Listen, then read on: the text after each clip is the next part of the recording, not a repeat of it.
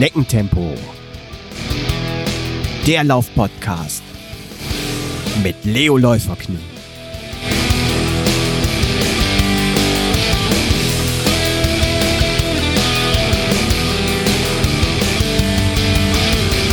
Hallo und herzlich willkommen zu Schneckentempo, dem Laufpodcast mit Leo Läuferknie.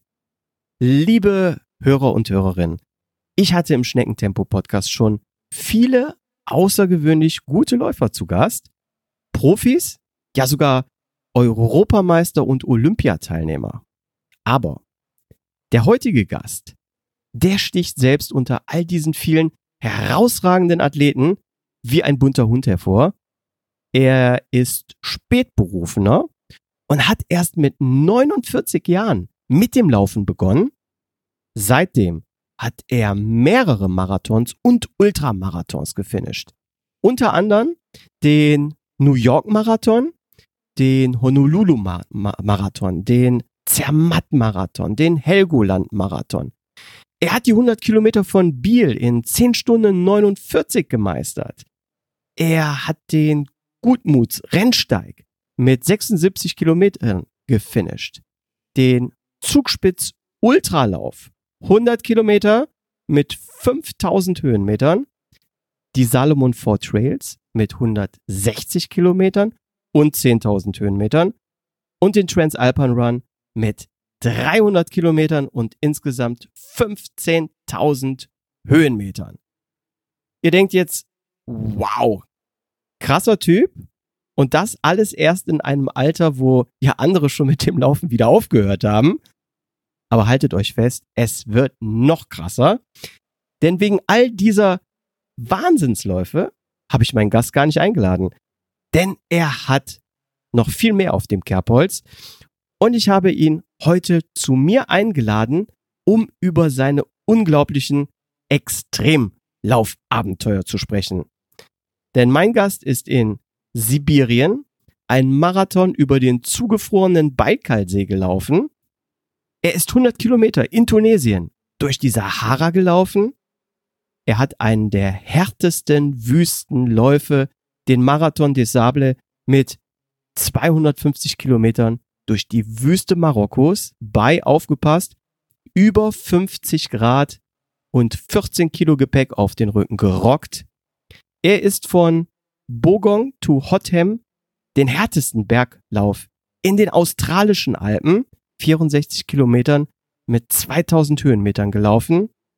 Er ist den Grand to Grand Ultra in Nordamerika mit 268 Kilometern durch den Grand Canyon gelaufen und er ist in Bhutan 200 Kilometer und 10.000 Höhenmeter in sauerstoffarmen Höhen von 3500 Metern gelaufen. Alles für mich absolut unvorstellbar und daher muss ich einfach mit ihm sprechen und will mich von seinen Abenteuern, ja, mitreißen lassen. Ganz, ganz herzlich willkommen hier im Schneckentempo Lauf Podcast. Extrem Ultraläufer Uwe Schinz. Hallo Uwe. Hallo Orge, alles klar. Kann losgehen. Ich bedanke mich für die Einladung hier im Schneckentempo.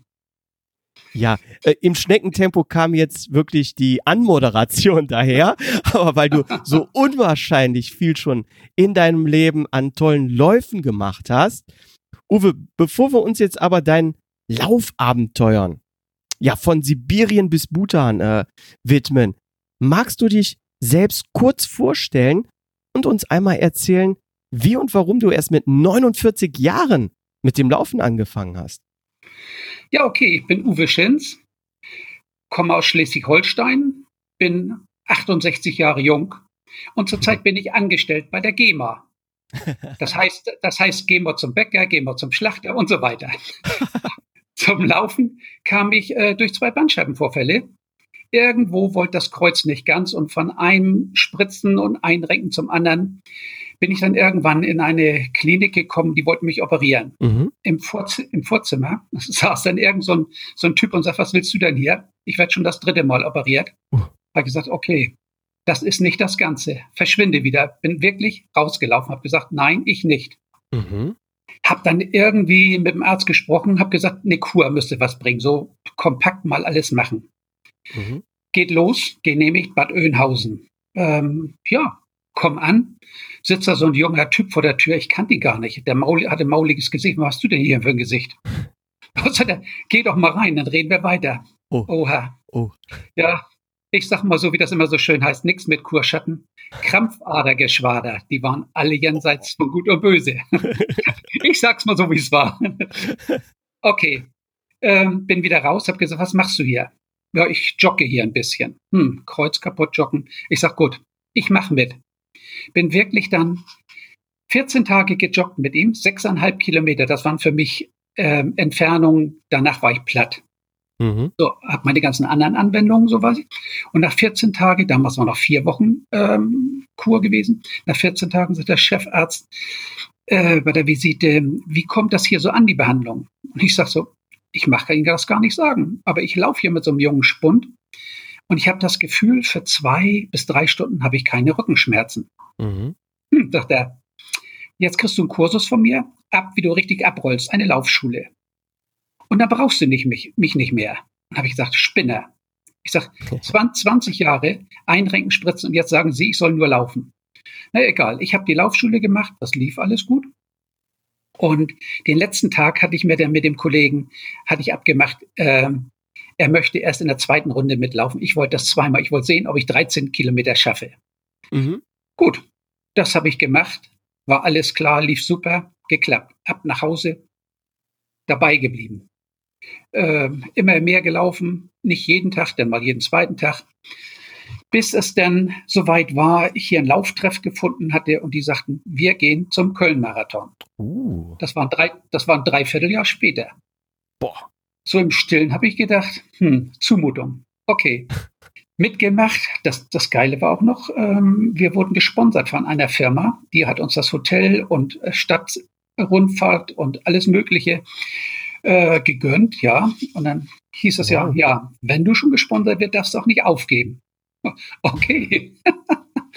ja, den gemacht und ich bin wirklich, ich weiß es nicht, was es waren, zwei oder drei Kilometer vom Ziel, da ging gar nichts mehr. Ich stand am Baum angelehnt und war am Japsen. Knie taten weh. Kommt da doch so einer an und sagt, können Sie nicht mehr? Ich sage, ich kann noch, nur das Fahrgestell will nicht so, das Laufgestell.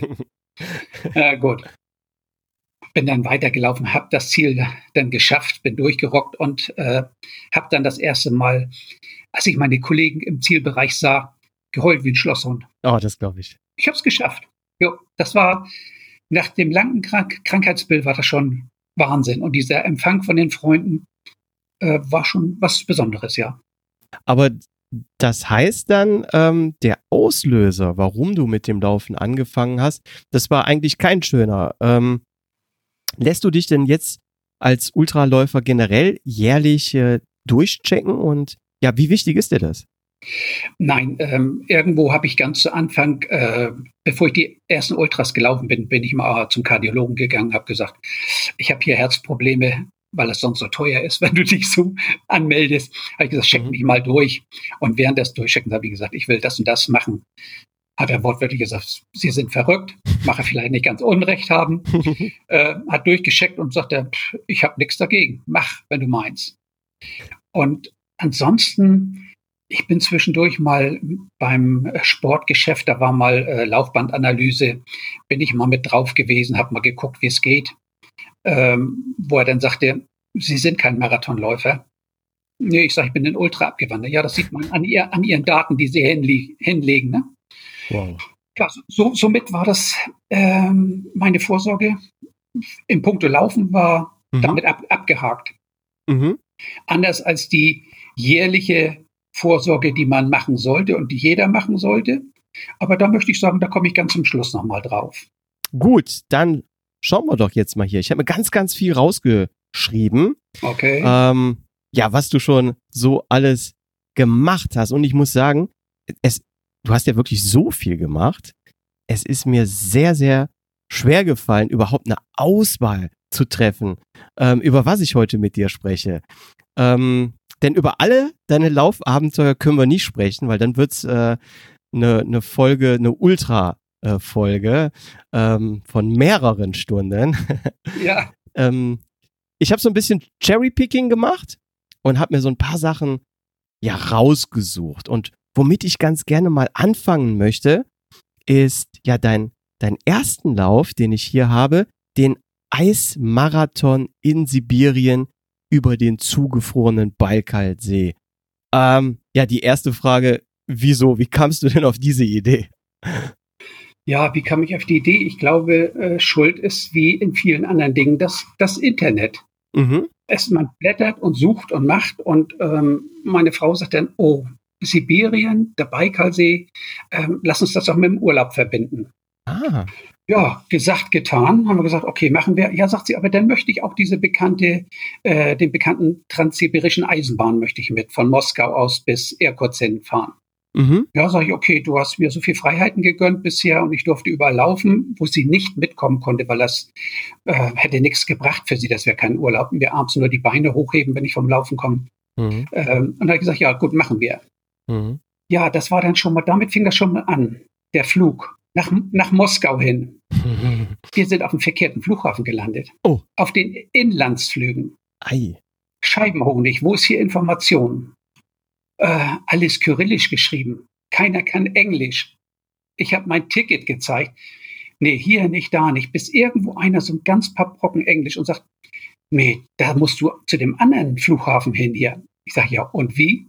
Dann zeigt er so, ja, da draußen im Bus rein und dann mit dem Bus weiterfahren. Ja, versteht er das? Weiß ich nicht. Probieren. Okay. Äh, wir raus zum Bus und dann ein, zwei Personen rein und ein, zwei Gepäckstücke. Also es wird bezahlt nach, die Busfahrt wird bezahlt nach Gepäck und nach Person. War auch neu für mich. War okay. Dann fuhr der Bus. Äh, Stop and go, die Straßenbahn dicht. Die Zeit lief uns davon. Der Flug sollte gehen. Oh je. Nee, der, nee, der Flug nicht, die transsibirische Eisenbahn, meine ich, Entschuldigung. Mhm. Äh, dann angekommen auf dem Flughafen mit Schweiß und zu spät. Wo ist der Schalter?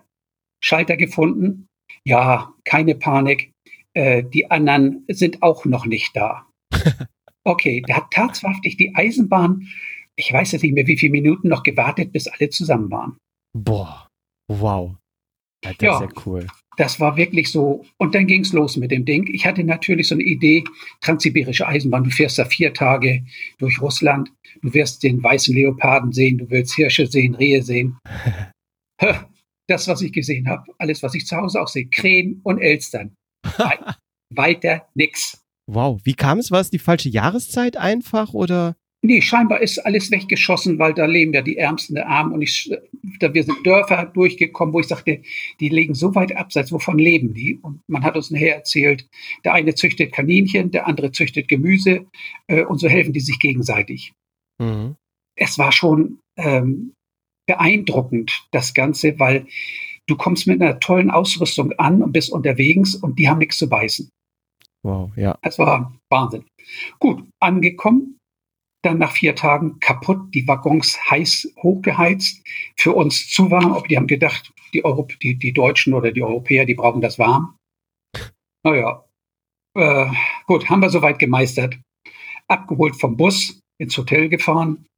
Geile Location, ganz bunt. Sowas wird es hier, glaube ich, gar nicht geben. Bunt gemaltes Hotel, direkt am Baikalsee.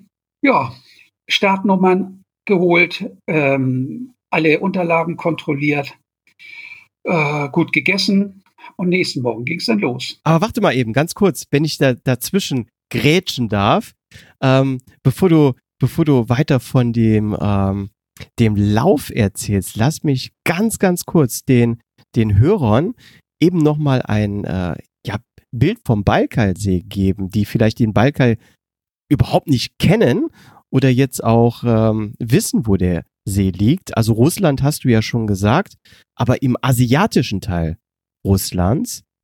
Und ich habe hier mal ein bisschen recherchiert. Er ist mit 1642 Metern der tiefste und mit 25 Millionen Jahren der älteste und zudem der größte Süßwassersee der Erde. Und damit wir uns die Größenordnung mal ja so vorstellen können, habe ich das mal im Vergleich zu unserem Bodensee gesetzt. Und der Bodensee ist ja der größte See Deutschlands, klar. Und jetzt aufgepasst, der Bodensee ist 63 Kilometer lang und der Baikal 673 Kilometer. Also ungefähr die Strecke Hamburg-Stuttgart. Der Bodensee ist 14 Kilometer breit und der Baikal 82 Kilometer. Also man kann sagen, der Baikal ist zehnmal länger und fast sechsmal breiter als der Bodensee. Also das sind wirklich absolut gigantische ähm, ja, Ausmaße, die wir uns wahrscheinlich da gar nicht vorstellen können. Ähm, es war wirklich, man guckte raus. Es ist was erschreckend, wenn man das sieht. So, dann hieß das, einsteigen in Busse, wir fahren euch rüber auf die andere Seite. Alles gut, toller Service. So solche kleinen wie VW-Busse die Größe.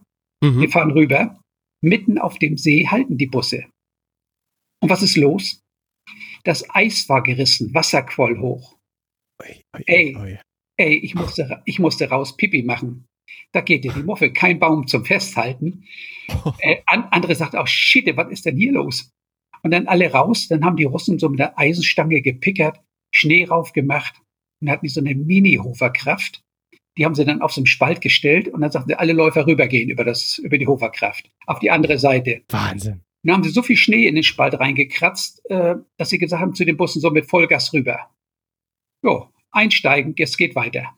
Und dann sind wir bis zum anderen Ende gefahren. Also von Spiegelblank bis äh, Raureif auf der Eisfläche, bis 30 Zentimeter hohe Schneewehen und ewig diese Stolperfallen, Eiskanten, Eisschollen, die äh, Verschiebungen, Riesendinger. Also man musste wirklich darauf achten.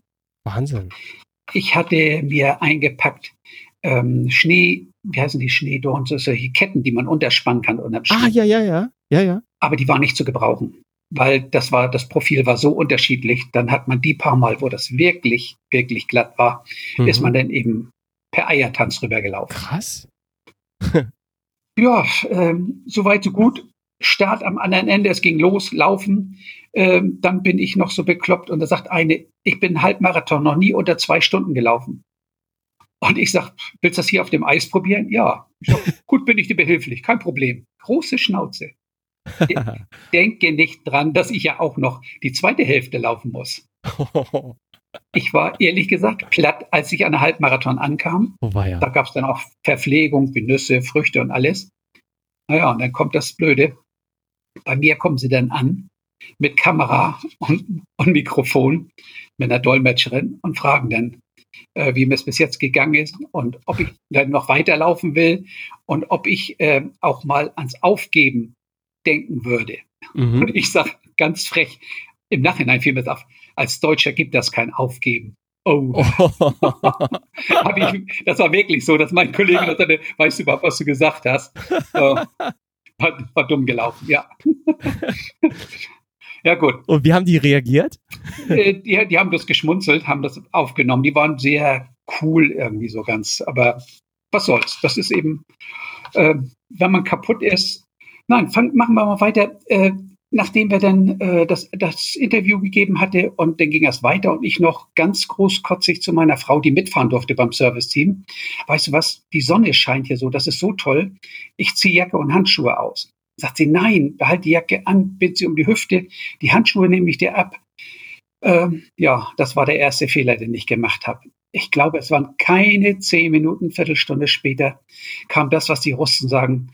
Es ist innerhalb von Minuten schlägt das Wetter um. Eisiger Wind, absolut schlechte Sicht, dass ich wirklich geguckt habe, wo sind die nächsten kleinen Fähnchen, wo sind die Spuren meiner Vorgänger. Also wirklich blöde, so dass du sagst, wenn du dich hier verläufst, hast du die A-Karte.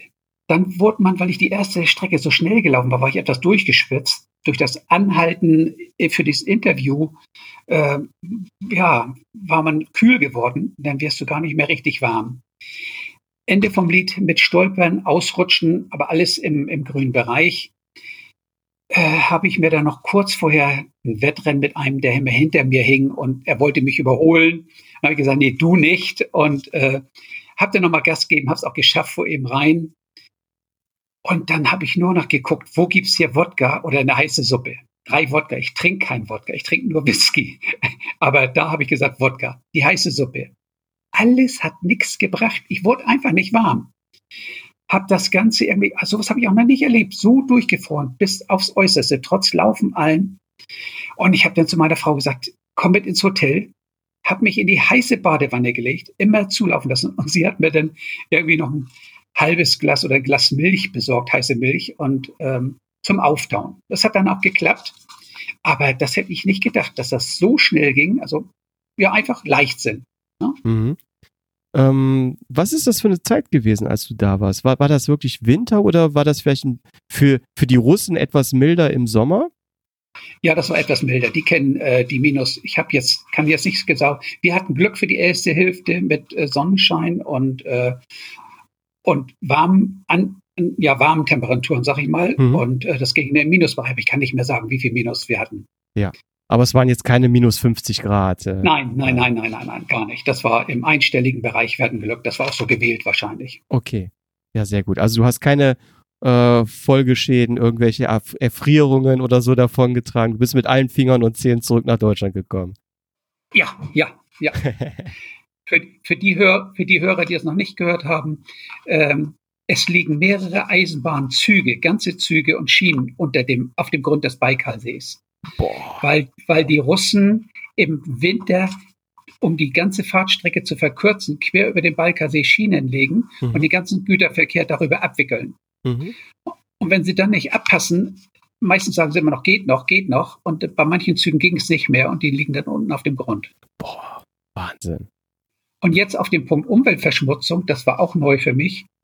Umweltverschmutzung, es sind Mikroorganismen im Baikalsee. Es ist auch der See, an dem man am tiefsten gucken kann. So klar ist das Wasser. Mhm. Das heißt, wer eine, äh, ich formuliere es mal so, wer, sein, wer eine Leiche versenken äh, möchte, die nicht wieder auffindbar ist, das macht er im Baikalsee, weil innerhalb von ein paar Tagen ist nichts mehr zu finden.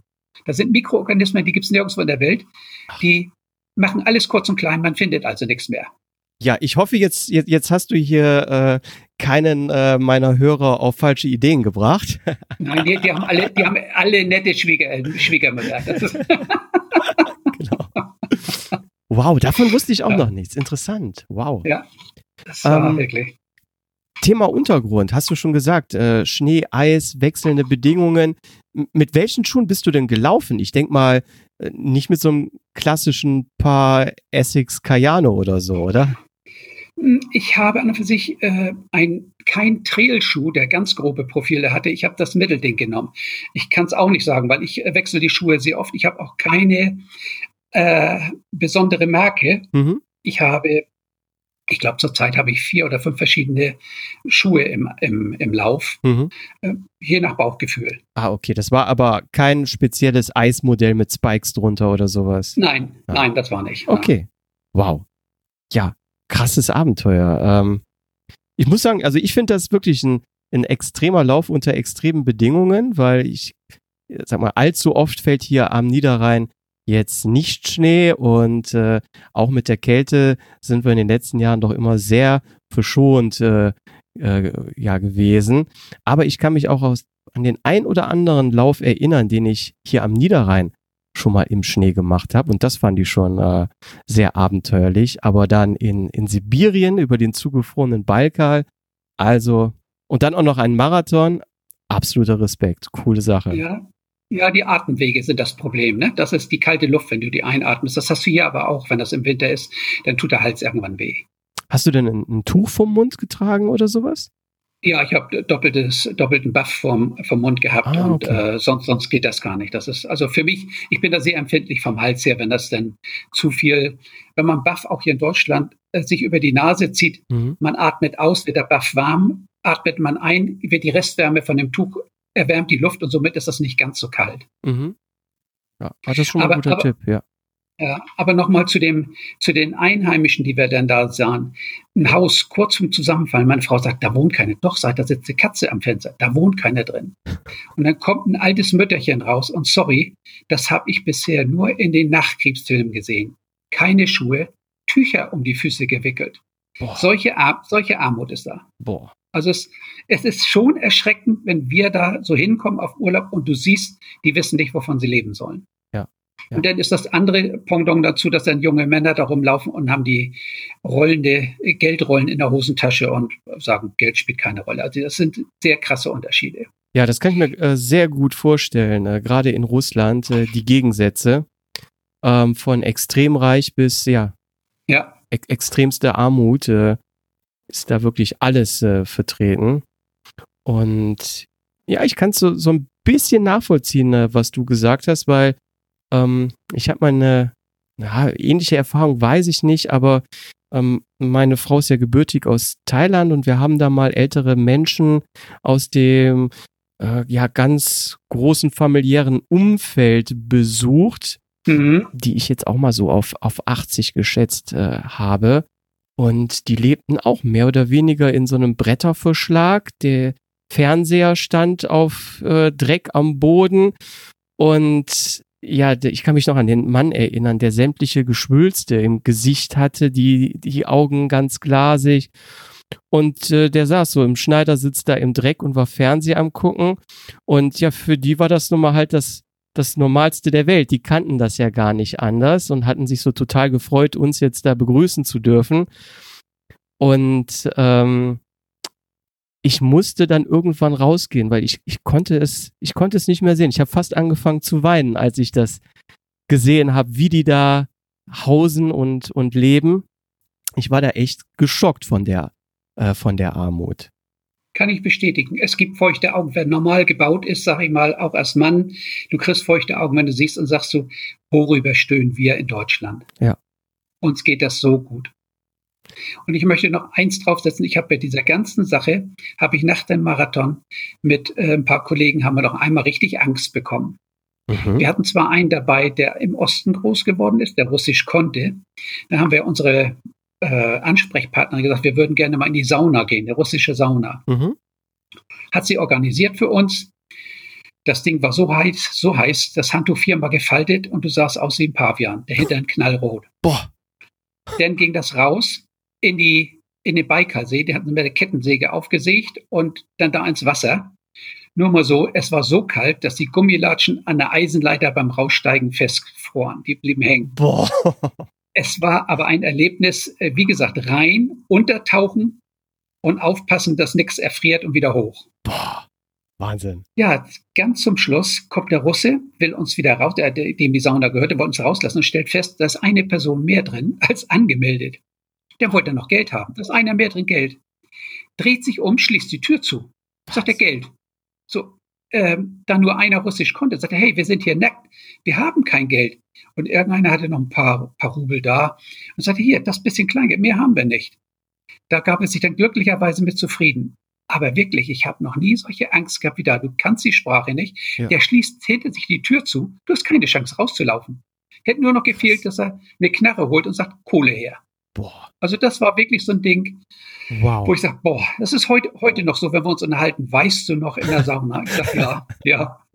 Aber war das denn einer, einer von euch vom Laufen oder war das ein ganz Fremder? Äh, das war einer, der aus Russland war, ein ganz Fremder, der, der ihm die Sauna gehörte oder der das verwaltet.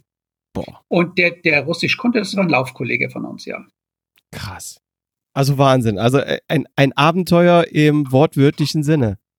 Ja, von allem etwas. Ja, von allem etwas, genau. Ja. Cool. Ähm, ja, also wirklich ein, ein, ein Lauf, ein Abenteuer unter ja extremen Bedingungen. Ähm, ja, aber das, das hast du ja nicht nur einmal gemacht. Wenn ich mal so ein bisschen hier am, am Globus drehe, dann können wir eigentlich direkt von einem Extrem ins komplett andere Extrem äh, springen. Du bist ja auch 100 Kilometer in Tunesien durch die Sahara gelaufen. Ähm, das waren, ich glaube, das Rennen heißt äh, 100 Kilometer del Sahara, wenn ich das richtig ja. recherchiert habe, ja? Ja. Ähm, wie kam es denn dann zu, zu dieser Idee? Wolltest du mal das komplette Gegenteil zu der extremen Kälte Sibiriens erfahren? Oder hatten dich damals eher die 100 Kilometer äh, an sich gereizt? 100 Kilometer war ich am Biel dreimal gelaufen. Ah, okay. Und ähm, daher habe ich gesagt, die 100 kenne ich. Ähm, aber was ist härter, in der Wärme zu laufen oder in der Kälte? Das Profil im Sand, weil ich hatte ja Wüste, denkt jeder, ähm, nur Sand. Ja. in der, bei diesem 100 Kilometer Lauf war es tatsächlich Sand. Und es, äh, ja, irgendwie hat, hatte ich es gesehen, habe ich gesagt, hier gab es in Deutschland eine Ansprechpartnerin, mhm. äh, sind dann nach Heidelberg gefahren und haben uns da unterhalten, äh, was man als Ausrüstung braucht, äh, wie sich das Ganze verhält. Ja, äh, was brauchst du? Du brauchst, das Wichtigste waren Gamaschen. Das sind ganz ähm, seidene Überzüge. Du lässt dir vom Schuster unten am Schuh ein Klettband dran nähen, mhm. ganz unten, äh, mit dem die Gamaschen befestigt werden, dass dieser feine Wüstensand nicht in die Schuhe geht. Ah, okay. Ja. Sonst hast du nach zehn Kilometer Blasen und kannst nicht weiterlaufen. Oh, okay. Mhm, guter Tipp. Ja, das hat mir dann alles soweit, äh, war alles soweit organisiert. Ja, wie gesagt, der Tag X kam, es ging los. Beim Aussteigen aus dem Flieger, ja, wir sind in der Wüste, es ist warm. Und ähm, die erste ist immer der erste Anlauf bei so einem Etappenlauf ist ein Hotel, wo man dann die Ausrüstung kontrolliert und äh, nochmal die letzte Besprechung ist vor Ort und wird dann nächsten Morgen am Frühstück zum Camp gefahren, dann geht's los. Mhm. Das sind dann irgendwelche Beduinenzelte, die aufgebaut sind. Äh, das heißt dicke, dicke Berberzelte, äh, aus, ich weiß so ein Filz ist das mehr. Also schon, wenn man da drin liegt, äh, ganz ehrlich, fünf Sterne Zelte, ne? Oh. Ja, wirklich, das, ich habe auch gedacht, Donnerwetter. Du liegst also drin und durch jedes Loch siehst du Sterne im Dunkeln. So viel zum fünf Sterne.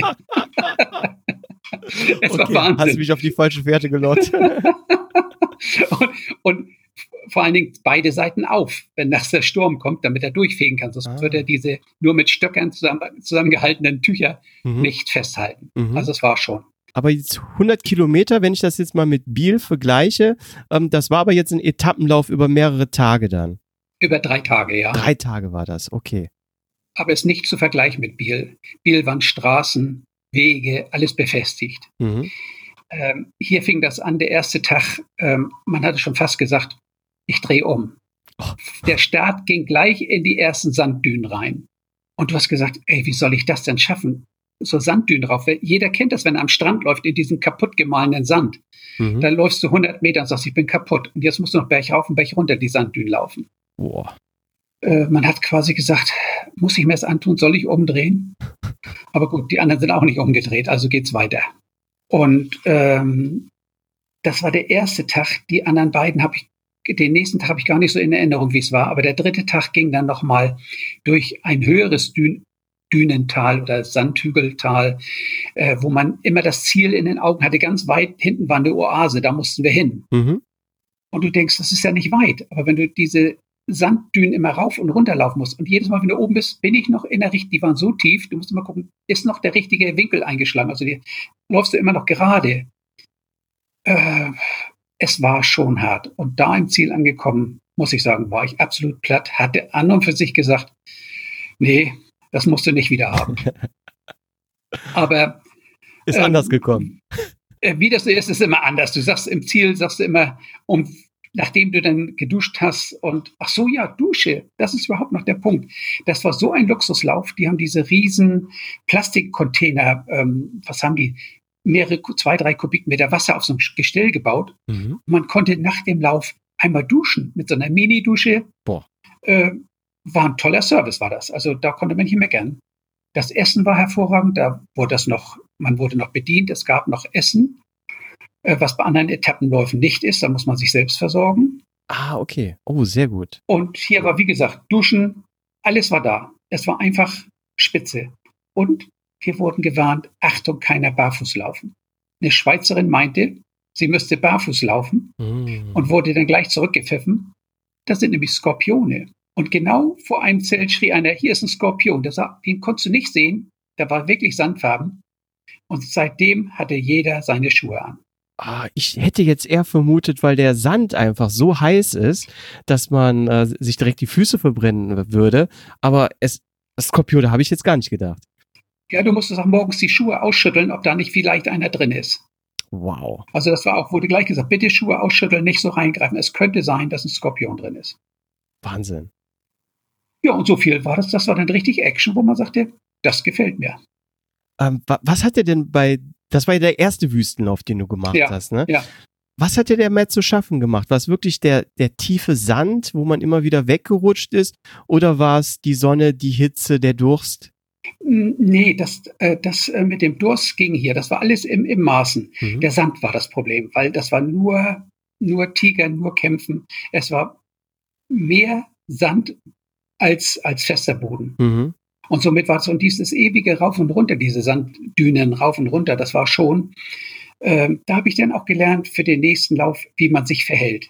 Nicht in dem Rudel hinterherlaufen, weil da, wo schon zehn Leute, 20 Leute gelaufen sind, ist der Sand kaputt gelaufen, die Oberfläche kaputt gelaufen. Ah. Und man muss versetzt laufen, da- da wo noch keiner war. Dann ist man derjenige, der die Oberflächenspannung wegnimmt und du hast ein leichteres Laufen. Oh, das ist aber ein guter Tipp. Ja, da ist wirklich, das ist das A und O. Wir hatten da Profis bei, die sagten, ich habe schon das und das gemacht, ist für mich ein Kinderspiel, die dann als letzte reinkamen, weil sie die Klappe zu weit aufgerissen hatten. Wow.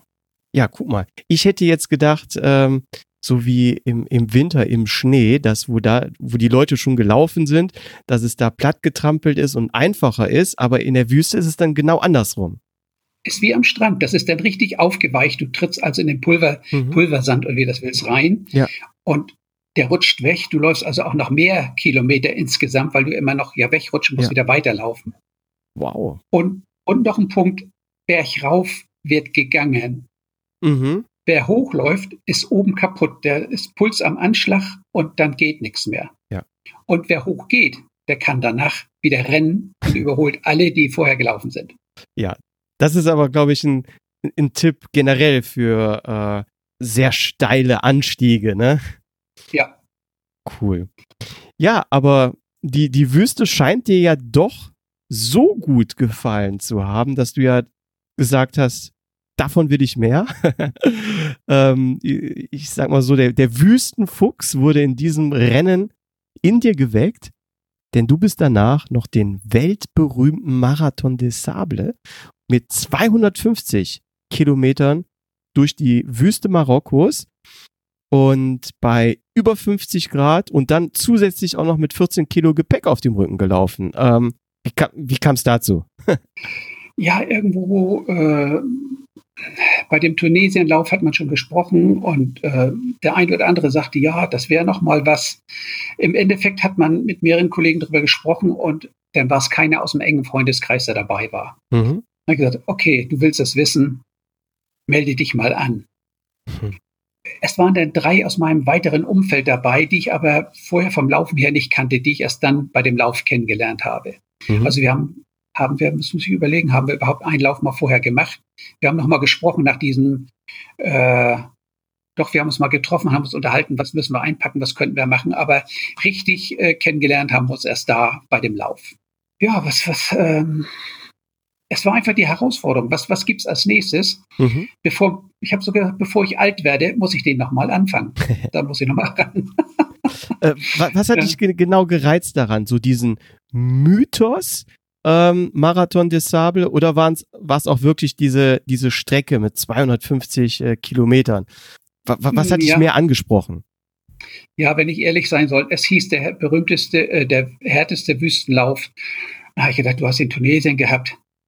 Wenn irgendwo dieser härteste Lauf, schaffst du ihn, schaffst du ihn nicht, das war Mhm. schon eine Herausforderung. Mhm. Das ist so, wie auch immer, wenn einer sagt, in Biel muss man einmal die 100 Kilometer gelaufen sein. Das ist für einen Marathonläufer dann eine Herausforderung. Und so war dies für mich jetzt nochmal wieder eine Herausforderung. Mhm.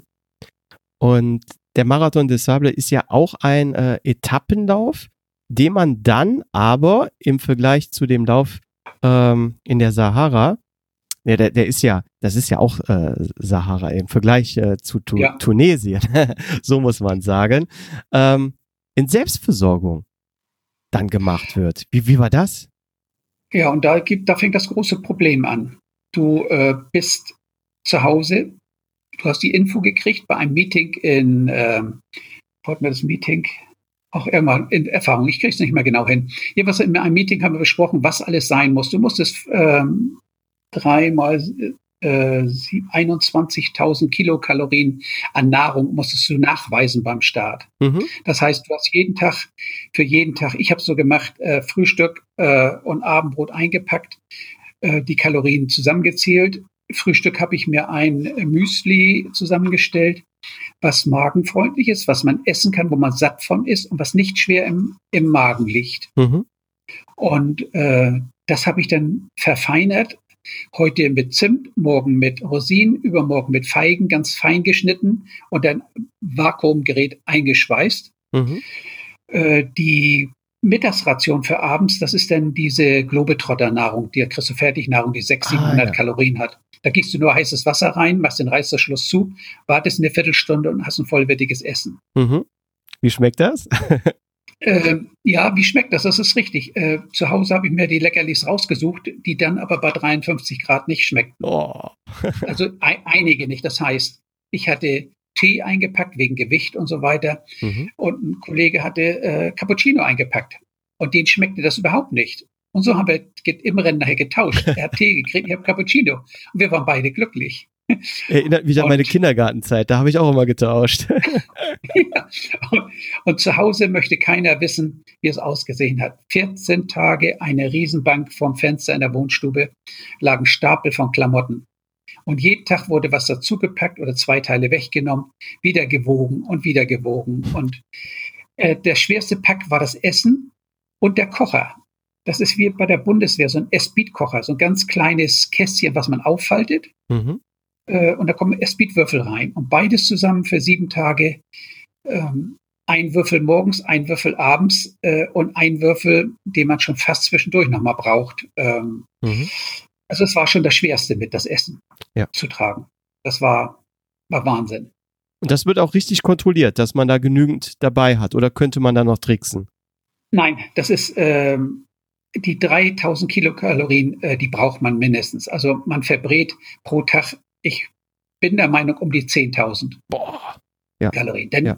ich habe bei 111 Kilometern in, in hier in Deutschland die, durch die Lüneburger Heide hatte ich 10.400 Kalorien laut Uhr und ein zehn Jahre jüngerer hatte 9.600 Kalorien verbraucht. Mhm. Nur mal so als Anhaltspunkt, dann kommt die Hitze noch dazu. Äh, es war schon, es ist schon berechtigt, wenn die sagen, wir kontrollieren. Mhm. Dann hast du die ganzen äh, Erste-Hilfe-Sachen. Ich habe dann von Creme, Sonnencreme über äh, Spritzen und Nadeln mit Desinfektionsmittel. Wenn du eine Blase gelaufen hast, dass du das mit der Spritze rausziehst, dann Desinfektionsmittel reinspritzt, äh, bisschen durchwäscht, wieder rausziehst und dann Pflaster drauf und dann geht's weiter. Ja, das klingt also lecker. Die, ja, das ist einfach. Es ist einfach, das ist äh, ein blauer Zehennagel, die Nadel nehmen, von oben Loch reinbohren, damit der Druck weggeht und du kannst weiterlaufen. Oh. Alles kein Problem. ja, das, das hört sich hart an. Wenn du aber Schmerzen hast, ist das die leichteste Übung. Mhm. Ähm, ja, wir waren hier zu Hause. Äh, das geht's los, Walking-Stöcker für Berg rauf und äh, Unterstützung unterwegs, weil du kannst nachher irgendwann nicht mehr, du brauchst die Stöcker. Mhm. Äh, Klamotten, vier, fünf Unterhosen, was soll's? Eine aus dem Notfall, falls du Durchfall kriegst, weil das Essen nicht hinhaut, dass du eine wechseln kannst. Toilettenpapier gefaltet und abgezählt. Mhm. Ähm, ja, das war dann eben so Toilette, äh, Toilettengang im Sand äh, erledigen, dann mit dem Feuer das Papier verbrennen, damit es nicht durch die Wüste weht. Boah. Äh, war ein Witz, weil da lagen mehr Plastiktüten in der Wüste, als wir je in Deutschland gesehen haben. Oh je. Nochmal dazu. Thema Umweltverschmutzung, ja. Ja, ich schweife schon wieder ab. Der spezielle Rucksack wurde mehrmals gepackt. Es waren zu viele Klamotten. Ende vom Lied. Äh, eine, eine Einsatzlaufgarnitur, äh, zwei Paar Strümpfe, eine Ersatzunterhose. Das war so, was an Ausrüstung ist. Mhm. Schlafsack, der hatte, glaube ich, etwas über ein Kilo gewogen. Der war noch leicht. Äh, Isomatte wurde verkürzt auf äh, Rücken und Po. Beine brauchen keine ISO. Wow. Ja. Äh, man hat wirklich die Zahnbürste, den Stiel verkürzt, äh, eine Mini-Tube Zahnpasta mitgenommen. Äh, es ist unvorstellbar. Äh, Leute lachen, die haben gelacht, die das gesehen haben. Es ist wirklich, du sparst hier ein Gramm und da ein Gramm. Mhm. Denn die 14 Kilo tun schon weh im Laufe der Zeit. Mhm. T-Shirts, Probelaufen, T-Shirts nur welche, die wirklich stramm sitzen. Sobald das T-Shirt auf dem Rücken hin und her scheuert, hättest du rohes Fleisch auf dem Rücken. Ah, Habe ich okay. gesehen vor Ort. Boah. Okay, also am besten so Kompressions-T-Shirts. Genau, wo der Rucksack auf dem Shirt rutscht und nicht das Shirt auf dem Rücken. Mhm. Boah, das ist so, ich sag mal so, das war das Ganze mit dem Zusammenstellen der, der Klamotten. Das kann man ewig erzählen, äh, dies und jenes. Man hat dann, wenn man ankommt und läuft, hättest das weglassen können und das hast du wieder zu viel und das hast du zu wenig.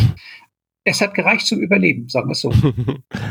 Aber wenn du sagst, es hat gereicht zum Überleben, also Überleben klingt ja schon so, dass es richtig, richtig anstrengend gewesen ist. Äh, das war äh, nicht vorstellbar anstrengend äh, durch die Hitze das Jahr vorher waren es Regenfälle, sodass sie die Zelte in 0, nix abbauen mussten. Ein Jeep war weggespült, weil die Wüste ist ja trocken. Und wenn es dann richtig Wolkenbruch gibt, dann sind das mit einmal Flüsse, die da entstehen. Mhm. Ja, und wir hatten dann das heißeste Rennen, was in 25 Jahren war. Boah. Und äh, das ist dann schon, wenn du dir die Wetterbericht kurz vorher, ja, die und die Hitze und äh, es, ja, es ist einfach unvorstellbar. Und deshalb habe ich gesagt, nur überleben, nicht auf Zeiten gucken und äh, sonst was, sondern einfach gegenseitig motivieren. Mhm. Gegenseitig motivieren, heißt es, du bist auch äh, den Lauf immer so in einer Gruppe gelaufen oder gab es auch Momente, wo du wirklich ganz alleine gewesen bist? Ich bin viele Strecken alleine gelaufen, äh, weil du kannst, du kannst und darfst nicht dir einen aussuchen, der langsamer oder schneller ist. Mhm. Weil ist er langsamer, läufst du nicht deinen Schritt, machst du dich kaputt. Läufst du schneller, verausgabst du dich, weil es nicht dein Tempo ist. Mhm. Und somit äh, muss man seinen eigenen Weg finden und den so laufen, wie man es denkt. Denn irgendwann überholt dich einer und der sagt, ach, jetzt kann ich mal langsamer werden. Mhm. Und dann läuft er wieder weiter oder du sagst, ich kann schneller. Also es ist immer ein Nehmen, ein Geben, mal hast du eine Dreiergruppe oder Vierergruppe. Ähm, an einer ich weiß nicht, in welchem Tag das war, äh, mussten wir eine Bergkette hoch. Da ging die Sanddüne bis auf 800 Meter, war von weitem zu sehen, wie so ein Trichter ging es nach oben. Da wurde dann, da wurden dann auf den letzten Metern äh, war auch ein Seil gespannt, weil die hatten Angst, wenn jetzt einer runterfällt, ähm, sagt man ja, die Sanddüne rollst du runter, aber aus der Sanddüne guckt ein Felsen raus. Und wenn du da aufschlägst, ui. hast du schlechte Karten. Ui, ui, ui, ja. Also das war dann schon, und wenn du das siehst, unterhältst du ein paar Mal an, weil du kannst einfach nicht mehr. Und da traf ich dann meinen Freund Volker, einer, der noch, ich glaube, Volker, ich weiß es nicht, acht Jahre jetzt älter ist als ich. Und der das schon ein paar Mal gelaufen ist. Er wollte es an und für sich zehnmal laufen, was er aber dann nachher aus gesundheitlichen Gründen nicht geschafft hat. Mhm. Und vernünftigerweise hat, äh, vernünftigerweise auch aufgegeben hat dann. Wow. wow. Und der sagt dann, jetzt setzen wir uns hier am Berg erstmal hin, atmen ein bisschen durch und dann gehen wir ein Stück hin, setzen uns wieder hin, bis wir dann die 800 Meter geschafft haben. Also wer in Marokko denkt wie in Tunesien, du hast nur Sand. Wir haben mehr Steine gehabt als Sand. Ah, okay. Also es war felsig, ähm, sehr schwer zu laufen. Gut, da die meisten vor mir waren, haben die schon so ein bisschen die Steine weggeschubst beim Laufen. Da waren die Trampelpfade dann zu sehen. Mhm. Das heißt also, in Marokko war die Herausforderung doch dann eher die Hitze äh, und nicht der Untergrund ja, die, die Hitze und ähm, dieser permanent, du musstest dich zwingen zu trinken.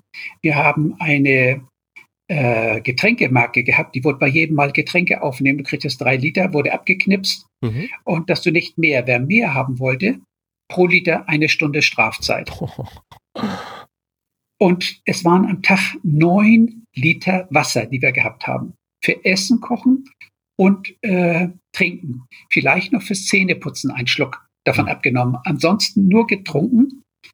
Und wenn ich mich richtig erinnere, glaube ich, war ich nur einmal zum Pipi machen beiseite gegangen. Boah. Äh, wenn ich hier in Deutschland laufe, zehn Kilometer, bin durchgeschwitzt, stinkt man nach Schweiß. Ja.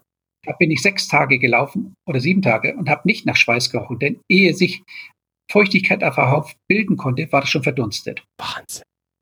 Also das war auch eine neue Erfahrung.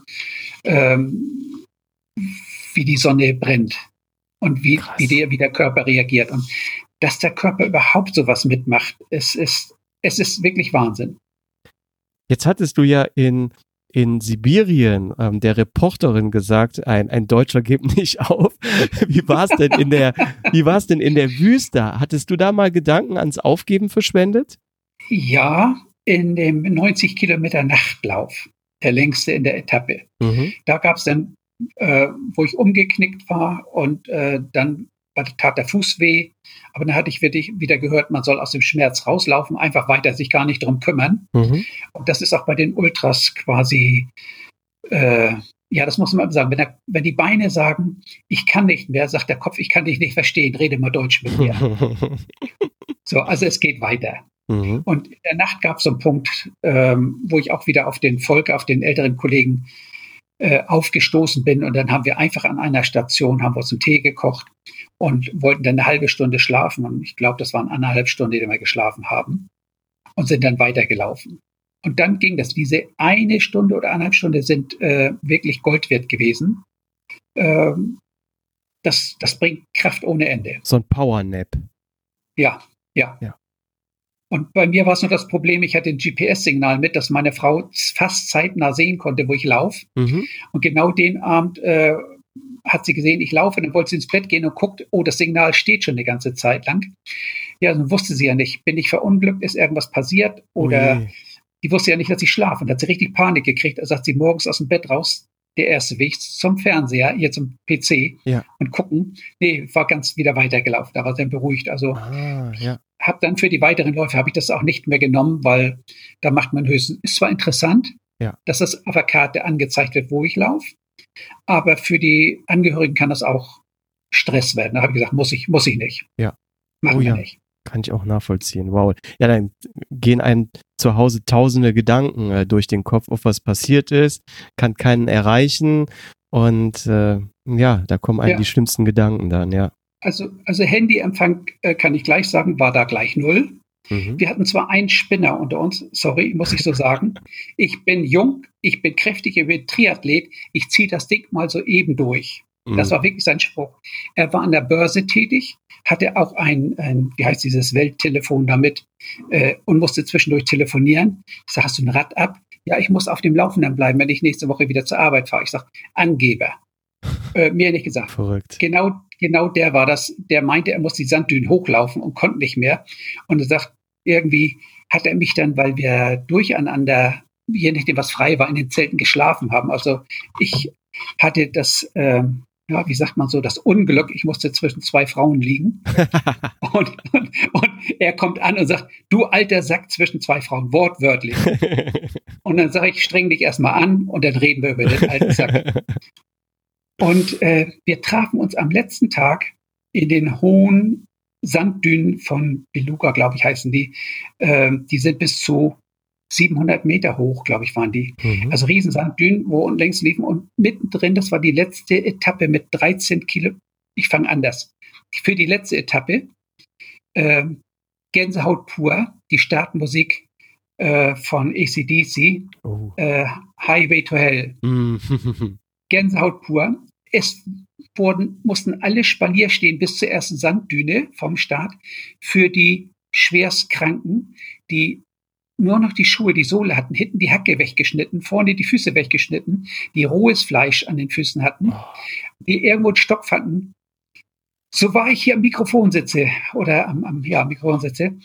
Ich, uns standen allen das Wasser in den Augen, dass die noch äh, die letzte Etappe angegangen sind. Die sind die noch angegangen?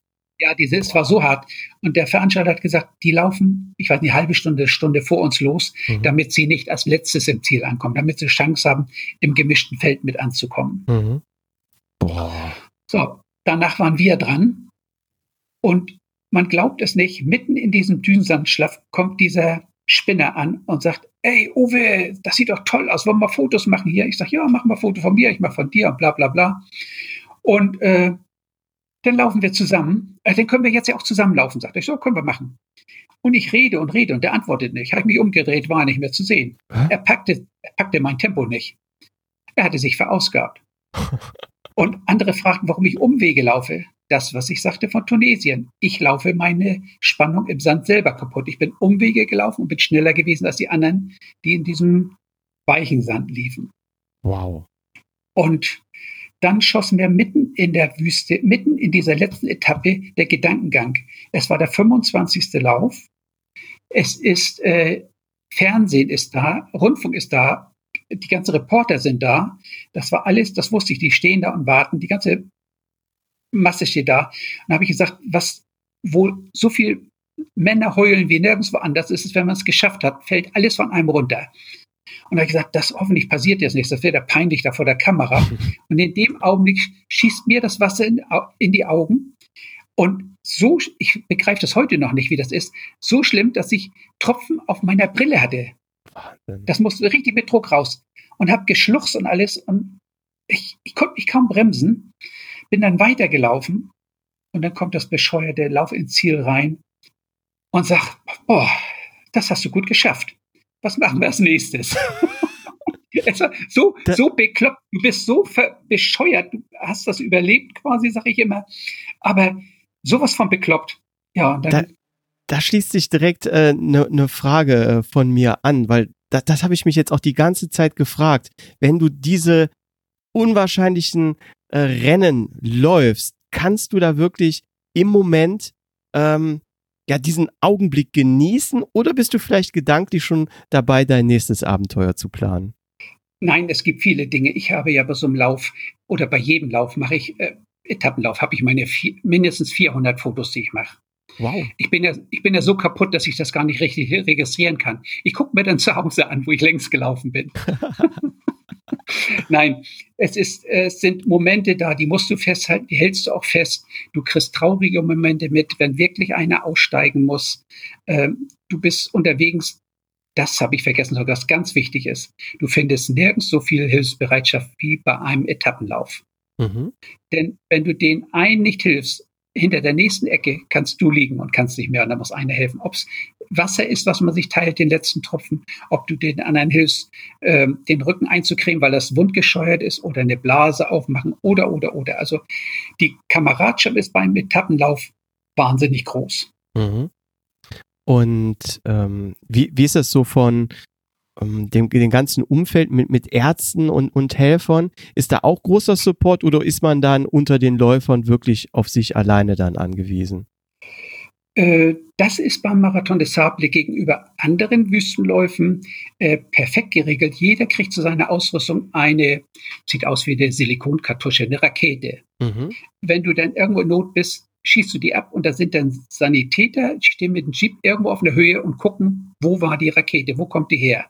Mhm. und fährt hin und holt dich ab. Bloß einmal eine Rakete zünden und du bist aus dem Rennen raus. Mhm. So, somit überlegt sich jeder, ob er seine zündet oder nicht. Ja. Klar. Das war super organisiert. Es war ein Rettungshubschrauber in der Nähe für Notfälle. Es waren Sanitäter da. Es war äh, Personal ohne Ende da. Also es, wir waren schon gut aufgestellt, sag ich mal. Okay, also man fühlte sich schon trotz dieser unglaublichen äh, Bedingungen und, und Anstrengungen trotzdem sicher. Ja, man hatte eine Frau gesucht, die war nicht aufgetaucht am Punkt und die kam nicht an. Und äh, gegen Morgen hat sie dann das Lager gefunden.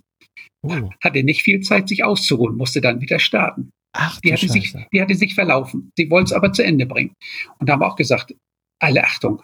Boah. Allein in der äh, Sahara unterwegs. Wow. Ja. Da geht einen auch die Muffe, glaube ich. ja, es gibt auch Fälle, wo einer kurz vorm Tod wird. Hat nur gesagt, ich grab mich im Sand ein, weil das kühlt, dann verlierst du nicht so viel Flüssigkeit. Und der wurde durch Zufall von irgendeiner Kamelhorde äh, mit so einem Kamelführer oder wie auch immer heißt, der Beduin, gefunden. Und das war sein Glück gewesen. Also der hatte so ein paar Dinge ähm, richtig gemacht und hat dadurch äh, überlebt. Die konnten sie nicht finden. Sowas kommt dann auch mal vor. Wahnsinn. Boah, unglaublich. Ja, es ist schon irgendwo, ich, ich im Nachhinein sagt man, hat's gemacht, aber ganz ehrlich, es ist immer wieder, dass ich auch für mich sage, waren das wirklich die 250 Kilometer? Bist du sie wirklich gelaufen? also unser Körper ist wirklich schon eine Wahnsinnserfindung. Äh, ja, das heißt, im, im Nachhinein kommen dir dann die 250 Kilometer gar nicht so lang vor, wie du sie dir vorab vorgestellt hättest. Ja, mhm. ja. Und ich nach diesem Lauf, ähm, war dann zwei Wochen später in Hamburg der Marathon. Mhm. Da hatte ich mich angemeldet. Und kurz vorm Zieleinlauf sagt einer, was machst du denn hier? Ich hatte das T-Shirt natürlich an zum Angeben natürlich, ne, vom Marathon des Saab. Du bist doch, kommst doch gerade erst von da. Ja, sage ich, aber ich brauche einen Macher zum, zum Auslaufen.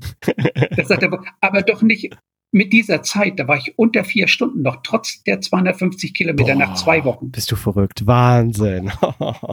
Also man sagt, man sagt wirklich so zwei, drei Wochen nach solcher Anstrengung bringt der Körper noch volle Leistung. Wahnsinn, echt. Ja, und drei Monate. Mir fehlen die Worte. Drei Monate später habe ich dann den äh, Swiss Alpin mit 78 Kilometer gemacht. Also äh, ich weiß auch nicht, wie das kommt. Äh, ich habe wahrscheinlich, wahrscheinlich äh, gute Gene gute oder Gene, einer, ja. ja, wahrscheinlich. Ja. Ich möchte ganz kurz die Hörer noch darauf äh, aufmerksam machen, dass es im Internet auf YouTube auch noch einen kostenlosen und ich finde auch recht äh, interessanten Film über den Marathon äh, des Sable gibt. Ähm, der, der übrigens auch auf Deutsch ist. Der heißt Marathon des Sable, der Lauf durch die Sahara. Ich werde das auch nochmal in den Shownotes verlinken. Da bekommt man dann auch nochmal einen kleinen Eindruck. Und jetzt die, die Idee, die mir gerade kommt, uh, Uwe, ich weiß, du hast ja eine eigene Homepage, da machen wir auch die Hörer am Ende nochmal drauf aufmerksam wo du ein paar Fotos hochgeladen hast.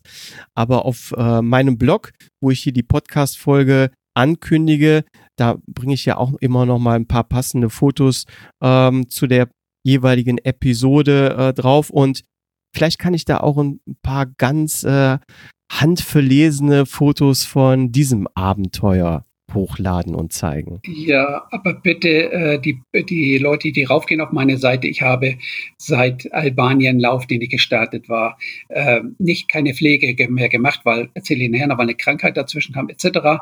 Äh, ich war so ein bisschen, hatte keinen Bock darauf, äh, auf mhm. zu machen. Ich werde sie aber wahrscheinlich im Winter mal überarbeiten, weil ich doch noch ein bisschen was vorhabe. Achtung, liebe Hörer, jetzt kommt eine kleine Produktempfehlung. Wer regelmäßig den Podcast hört, wird schon mitbekommen haben, dass ich seit Folge 31 mit André Kossmann, absoluter Fan von Kossmann Laufdesign, geworden bin. Und heute möchte ich was Besonderes ankündigen. Denn Cosma geht neue Wege.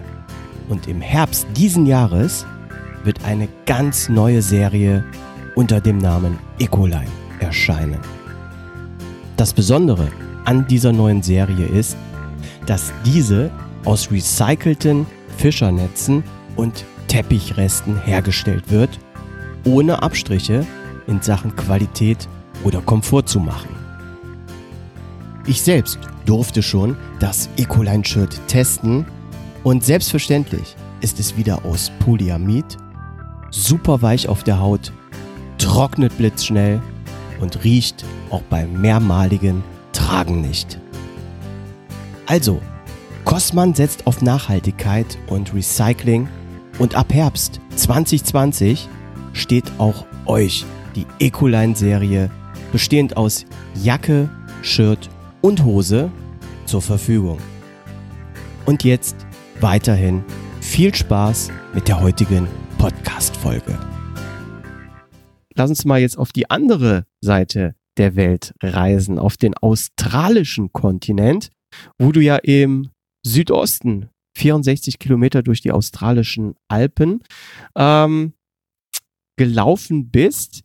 Ich glaube zum ähm, was vom nee vom Mount Bogong ja. mit 1900 86 Kilometern zum Mount Hotham mit 1861 äh, Höhenmetern.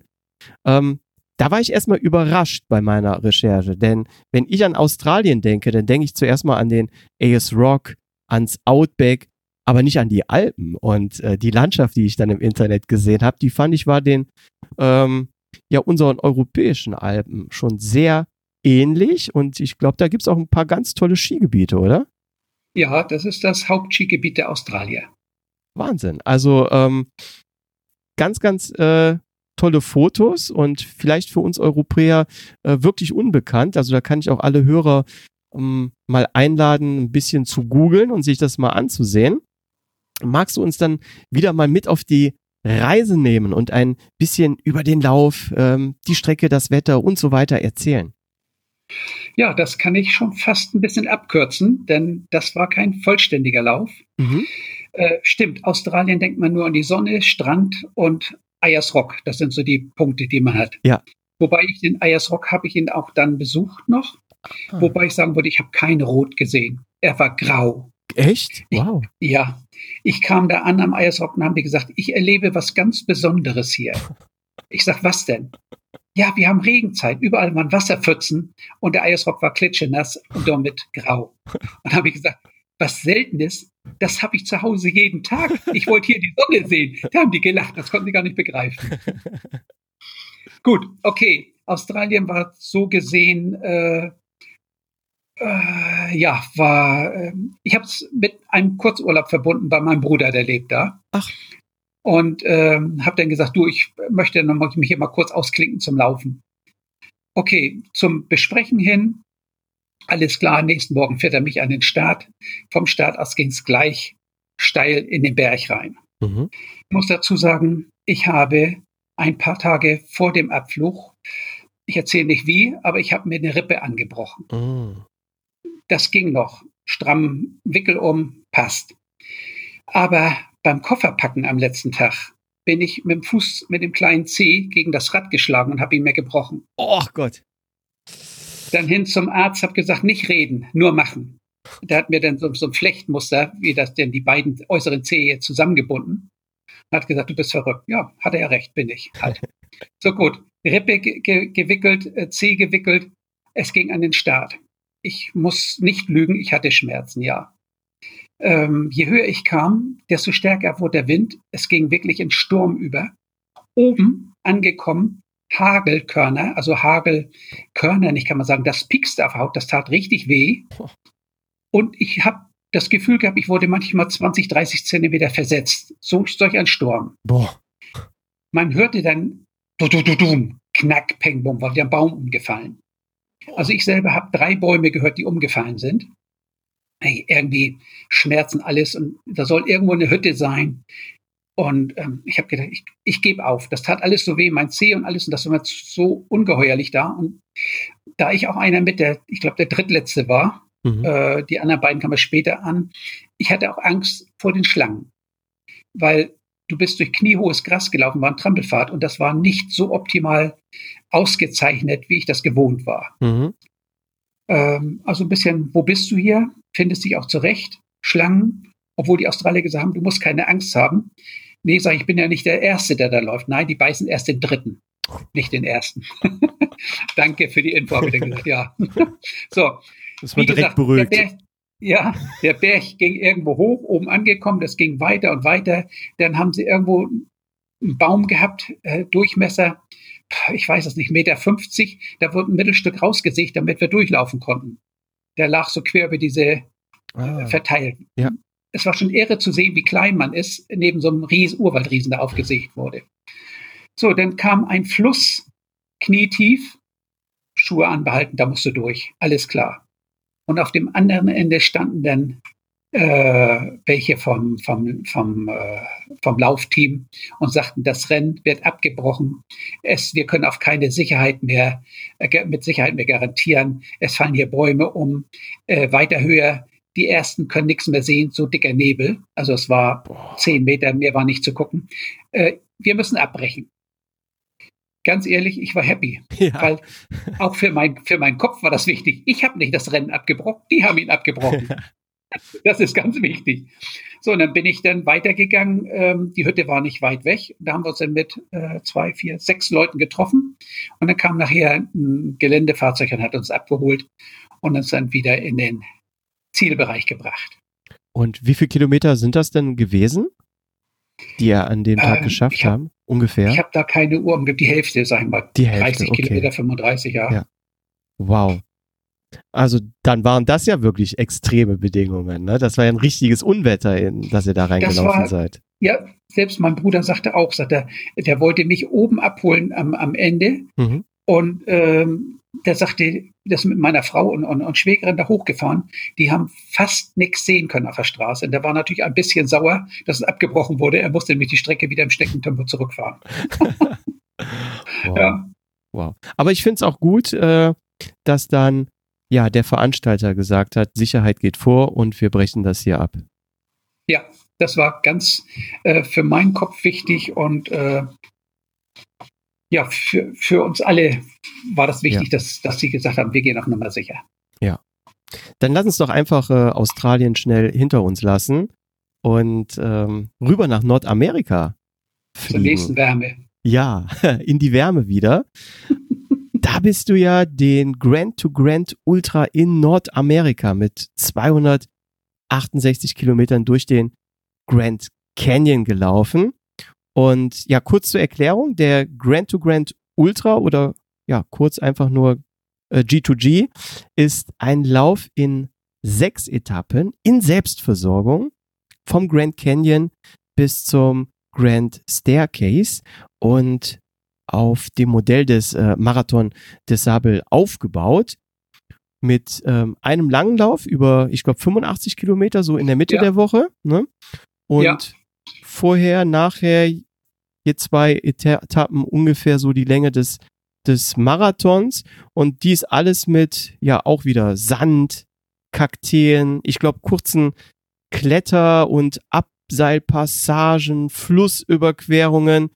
Und ich meine sogar, im Vorgespräch hast du gesagt, das ist dann der härteste Lauf gewesen, an dem du jemals teilgenommen hast, oder? Das war es wirklich so. Ich hätte es nicht für Möglichkeiten, dass es eine Nummer härter geht, aber das waren Sachen, äh, wo ich auch dann in den Topf gegriffen habe, der überall stand, weil die Lippen spröde wurde, da war ähm, Vaseline quasi drin, um äh, mit, ich sag mal, wir haben, zwei verschiedene Töpfe schon gehabt oder Spachtel auch dabei gehabt. Äh, es war so schlimm, man hat die Lippen ein bisschen eingecremt, weil die waren sowas von, von trocken. Mhm. Und ja, der Popo musste eingecremt werden und die in der Leiste weil äh, durch die Hitze, durch das Wasser, was man schwitzt, die Salzkristalle in der Hose scheuern. Ah. Das war das, was in der Wüste mehr verdunstet war, war hier etwas mehr luftfeuchtiger. Ich weiß es nicht. Es war einfach, man brauchte das. Mhm. Ah, okay, das ist ja, das ist ja interessant, wo das in, in Marokko, ja, du, du das gar nicht gespült hast, weil das äh, sofort verdunstet ist, ist das dann im Grand Canyon in der Kleidung hängen geblieben und äh, du hast dich dann wundgescheuert. Ja. ja. Ah, okay. Ähm, und wie war der Lauf so von, vom Streckenprofil? Ich, wenn ich jetzt so an Abseilpassagen und so denke, ist das so etwas, was ich auch, ich, ich sage jetzt mal ganz böse gesagt, mit, mit meiner Mutter so am Wochenende in der Eifel machen kann an Abseiltour? Oder ist das wirklich schon ähm, richtig abenteuerlich und zum Teil auch gefährlich gewesen? Ähm, abenteuerlich, ähm, ja, war abenteuerlich, klar, man hat sich das Abenteuer ausgesucht. Aber es war schon äh, das Klettern von einem Felsen zum anderen. Mhm. Du musstest wirklich auf allen Vieren. Dann gab es Passagen, da haben sie Seile gespannt äh, oder runterhängen lassen mit mehreren Knoten dran, dass man sich da hochzieht an dem Felsen, weil da musste man hoch, anders ging das gar nicht. Oh. Und immer dran denken, nicht nur die eigenen Kilos, sondern das, was im Rucksack ist, auch noch mit hochziehen. Also es war, war wirklich schon eine Härte. Das äh, hört sich jetzt für mich an, so wie jetzt hier so ein Strongman, so ein Hindernislauf, wo man über ähm, ja irgendwelche Barrieren auch drüber klettern muss oder so und dann auch richtig in den Armen gefordert wird. Ja, und dann bist du endlich irgendwann oben und äh, läufst dann weiter und denkst so, oh, du guckst in so ein Tal rein, hier geht's wieder runter, guckst in so ein Tal rein und guckst und guckst und sagst, da muss doch irgendwo das Ziel sein oder Versorgungspunkt sein. Ja, so leicht ist das nicht, das durch das Tal durch, den nächsten, die nächste Felsenkette oder Bergkette wieder hoch. Das war auch noch angesagt. Also so ein bisschen, du verlierst irgendwo zwischendurch die Power, wenn du das siehst, da musst du noch ganz hin, weil du gedacht hast, du bist jetzt so lange schon geklettert und gelaufen. Mhm. Das Ziel muss da, da hinten irgendwo sein, das ist gar nicht da. Mhm. Ähm, hast du den Lauf eigentlich auch, äh, oder was heißt auch, hast du den alleine gemacht oder hast du da äh, wieder zwei, drei Leute, Bekannte dabei gehabt, mit denen du das gemacht hast? Nee, da habe ich nachher, äh, den habe ich alleine, den habe ich alleine gemacht. Das war ein Lauf, den ich kein, da wollte keiner mit mein, hin von meinen Freunden. Mhm. Da bin ich alleine gewesen. Respekt. Ich habe da aber Leute getroffen, die ich vorher schon mal woanders gesehen hatte bei einem Lauf. Also international. Mhm. Wir nennen das immer die Familie trifft sich ja. wieder. die Ultralauf-Familie, ja. genau, genau. Aber ähm, das, was für mich wirklich war, äh, wahnsinnig war, wir stehen am Grand Canyon, der Start war am Grand Canyon am North Riff. North Rim heißt das ja. Äh, du guckst 800 Meter tief. Da unten diese sogenannte Pinkelrinne von mhm. oben gesehen, war der Colorado. Und du fühlst dich wie ein Sandkorn im Universum. Du bist ein Nix, wenn du da reinguckst. Mhm. Es ist, es ist Wahnsinn. Und naja, wenn ich mir jetzt nochmal Bilder angucke, ich habe auf der Kante gestanden für ein Foto, wie heute, wie Sie sagen, Selfie. Bloß mein Selfie hat ein anderer gemacht. Aber es hätte eine, Wind, eine Windböe hätte gereicht und ich wäre unten gewesen. Ne? Es war schon, also es ist ein wahnsinniges Gefühl. So, dann kam das zweite. In Amerika gibt es Klapperschlangen. Mhm. Und die liegen irgendwo. Und wir haben keine Rakete mit. Das fand ich sehr negativ. Keine Notrakete gehabt. Da hieß es, wenn ihr von der Schlange gebissen werdet, lauft zum nächsten Versorgungspunkt, die können euch helfen. Boah. Wenn ich aber gerade den um zehn Kilometer oder schon gerade weg bin an dem Versorgungspunkt, hänge im Berg und will weiter, bis ich zum nächsten Versorgungspunkt bin, glaube ich, hat das Gift schon gewirkt. Boah. Da brauchte ich gar nicht anlaufen. Also das war so ein Punkt, da war ich überhaupt nicht mit zufrieden. Das hatte mich auch unsicher gemacht. Mhm. Weil wir hatten auch eine, auf einer langen Etappe, eine Nachtetappe, das ging durch ähm, Sträucher, die sehr dornig waren. Und dann habe ich gesagt, wenn da unten eine Schlange liegt, du kannst nichts sehen äh, und trittst da drauf. Und die sagt, ich beiße mal zu aus Spaß. Und hast die A-Karte. Oh ja. Oh ja. Das war einfach so. Äh, gut, Start ging los noch was Interessantes. Die erste Etappe ging durch ein Kakteen, zum, die letzten drei Kilometer durch ein Kakteenfeld. Hat vielleicht einer schon mal gesehen. Ganz flache, große Blätter mit sehr langen Stacheln. Sehr hart. Hinter mir lief eine Amerikanerin, die hatte ihre Brille zerbröselt. Ui. Und dann sage ich immer, aufpassen, rechts ein großes Blatt, links ein großes Blatt. Und irgendwann habe ich gesagt, ah, schon Fusseln am Mund, nehmen Sie an die Hand. Ist ja nicht schlimm. Ich habe einen Talisman, habe ich auch noch nicht erzählt, für meine Extremläufe. Ich habe weiße Handschuhe an. Ah, also okay. Also da, wo weiße Handschuhe sind, das bin ich. Das ist mein Talisman, brauche mhm. ich immer. Einer fragte mal, warum ich die anhabe. Ich sage, ich habe eine Laufallergie. so, und jetzt kommt der Spaßfaktor. Wir laufen durch die, durch die letzten drei Kilometer, ich sie an die Hand genommen, wir laufen da durch. Mein Schwiegervater ist ein Statistiker, sitzt am PC will wissen, wie ich abgeschnitten habe. Was ich nicht gesehen habe, ich weiß heute noch nicht, wo der Fotograf saß, der uns fotografiert hat, Händchen haltend. ist, ist, ja, ist ja nicht schlimm. Genau das Bild war am ersten Tag auf der Internetseite. Schwiegervater sieht, sieht das, ruft bei seiner Tochter an. Stell dir vor, dein Mann läuft Händchen halten durch die Wüste. Die Antwort meiner Frau war, hat sie nachher gesagt, wenn er das noch kann, nach so einer harten Strecke, dann habe ich einen geilen Mann. Das war wirklich der Hammer. Schlagfertig reagiert, ja. Ja, das ist äh, selten, dass sie so schlagfertig reagiert, aber das war richtig gewesen, ja. Wahnsinn. Aber ihr ähm, seid diesen bösartigen Stacheln äh, prima ausgewichen. Äh, du hast dich nicht pixen lassen. Nein, ich habe mich nicht pixen lassen. Das sind aber andere auch, die es nicht gesehen haben, wo welche auf dem Boden lagen. Also umgeknickt waren, eingewachsen waren im Gras. Also es waren Leute, die waren verletzt, die hatten nicht durch die Laufschuhe getreten. Oh. Also die Dinger waren wirklich hammerhart und da konnte man nicht drüber lachen. Wow, das hört sich wirklich gefährlich an. Ich denke da jetzt direkt so an Seeigel. Wir beide haben im Vorgespräch ja auch schon unsere gemeinsame Tauchleidenschaft äh, ja besprochen. Und ähm, wenn man da in sowas reintritt, ähm, das kann ganz übel sein. Ne? Ja, die Entzündung und alles. Und äh, ja. nee, das war nicht, war nicht ganz ohne. Also das war. Wow. Aber die Strecke war toll organisiert. Es war super äh, markiert. Die haben auf einfachste Art und Weise die Nachtstrecken durch diese Gestrüpplandschaft, da haben die Leuchtdioden mit Knopfzellen von Batterien mhm. auf mit Heißkleber auf Wäscheklammern, Holzwäscheklammern festgeklebt. Ah. Und haben die immer in Abständen an diese Sträucher geklebt. Du musstest nur gucken, wo waren die Glühwürmchen auf den Sträuchern. Da musst du längs laufen. Also ich habe dann auch, da ich ja nicht der Erste war, äh, habe ich dann mal einen mitgehen lassen, damit ich als Andenken. ja, ach. Und, das kann man doch auch ruhig mal machen. Ich denke mal, da sind ja. genug gewesen, oder? Da waren, da waren genug da, ja. Und der, die äh, Zwischenstationen, das, was man so oft mal im äh, Fernsehen sieht, die Slots oder die Tubes, die, die Röhren oder die Schlitze vom Grand Canyon, mhm. die in den verschiedenen Farben leuchten. Mhm. Äh, da mussten wir durch so ein Canyon durchlaufen. Es ist schon gewaltig. du fühlst dich wie ein Floh im Universum. Das ist diese, dieser Riesenspalt, ich weiß nicht wie hoch, du musstest weit nach oben gucken, um die Sonne zu sehen. Dann war irgendwo ein Baumstamm oben drin verhakt. Du hast gesehen, da ist mal richtig Wasser geflossen oder ein riesen Feldstein lag, der bis dahin gekullert war und festhing. Äh, und je nachdem, wie die Sonne reinfiel, leuchtet der Stein so, wie wir das ab und zu mal im Fernsehen sehen. Also es war, du hast du hast den Fotoapparat rausgeholt, hast fotografiert. Äh, GoPro war verboten. Warum, weiß ich nicht. Angeblich, angeblich wollten die Ranger das nicht haben. Oh. Ich habe es benutzt. Angeblich würdest du dann disqualifiziert werden. Meine Idee war, da das äh, einer der erste, erste oder zweite Rennen war, äh, die wollten bloß ihre eigenen Filme verkaufen. Ah, okay. Hm. Ich habe dann trotzdem die GoPro genommen und oder, oder auch die Kamera, habe alles fotografiert, was ich da fotografieren konnte. Also das ja. musste man sehen. Ja.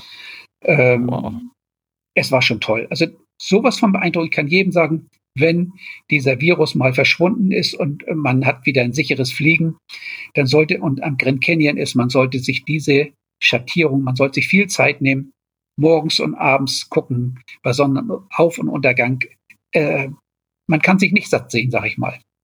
Also das, das heißt, ich meine, der, der G2G, der war zwar, sagst du, der, der anstrengendste Lauf, den du jemals gemacht hast, aber das war ja auch nicht der erste Lauf. Ich sag mal, du hattest ja da schon so ein äh, paar Ultraläufe vorher in den Beinen gehabt, dass du so fit gewesen bist, dass du auch mit deiner Kamera ähm, viele schöne Fotos machen konntest und äh, auch ein bisschen die Landschaft genießen konntest. Das ist immer, weil ich ja, habe ich noch nicht erwähnt, mit meinen Ultraläufen auch Geld gesammelt habe für schwerstkranke Kinder. Ich mhm. habe eine Excel-Tabelle aufgebaut äh, über die Kilometer, die ich laufe, mhm. habe das mit meiner hiesigen Presse bekannt gegeben.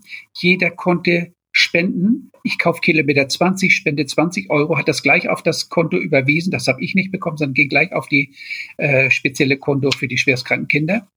Und äh, so hat jeder das, was er in der Tasche hatte, kaufen können. Und kam immer der Name rein und dann äh, konnte er sich jeder sehen, wer was gespendet hat und wie viel gespendet hat.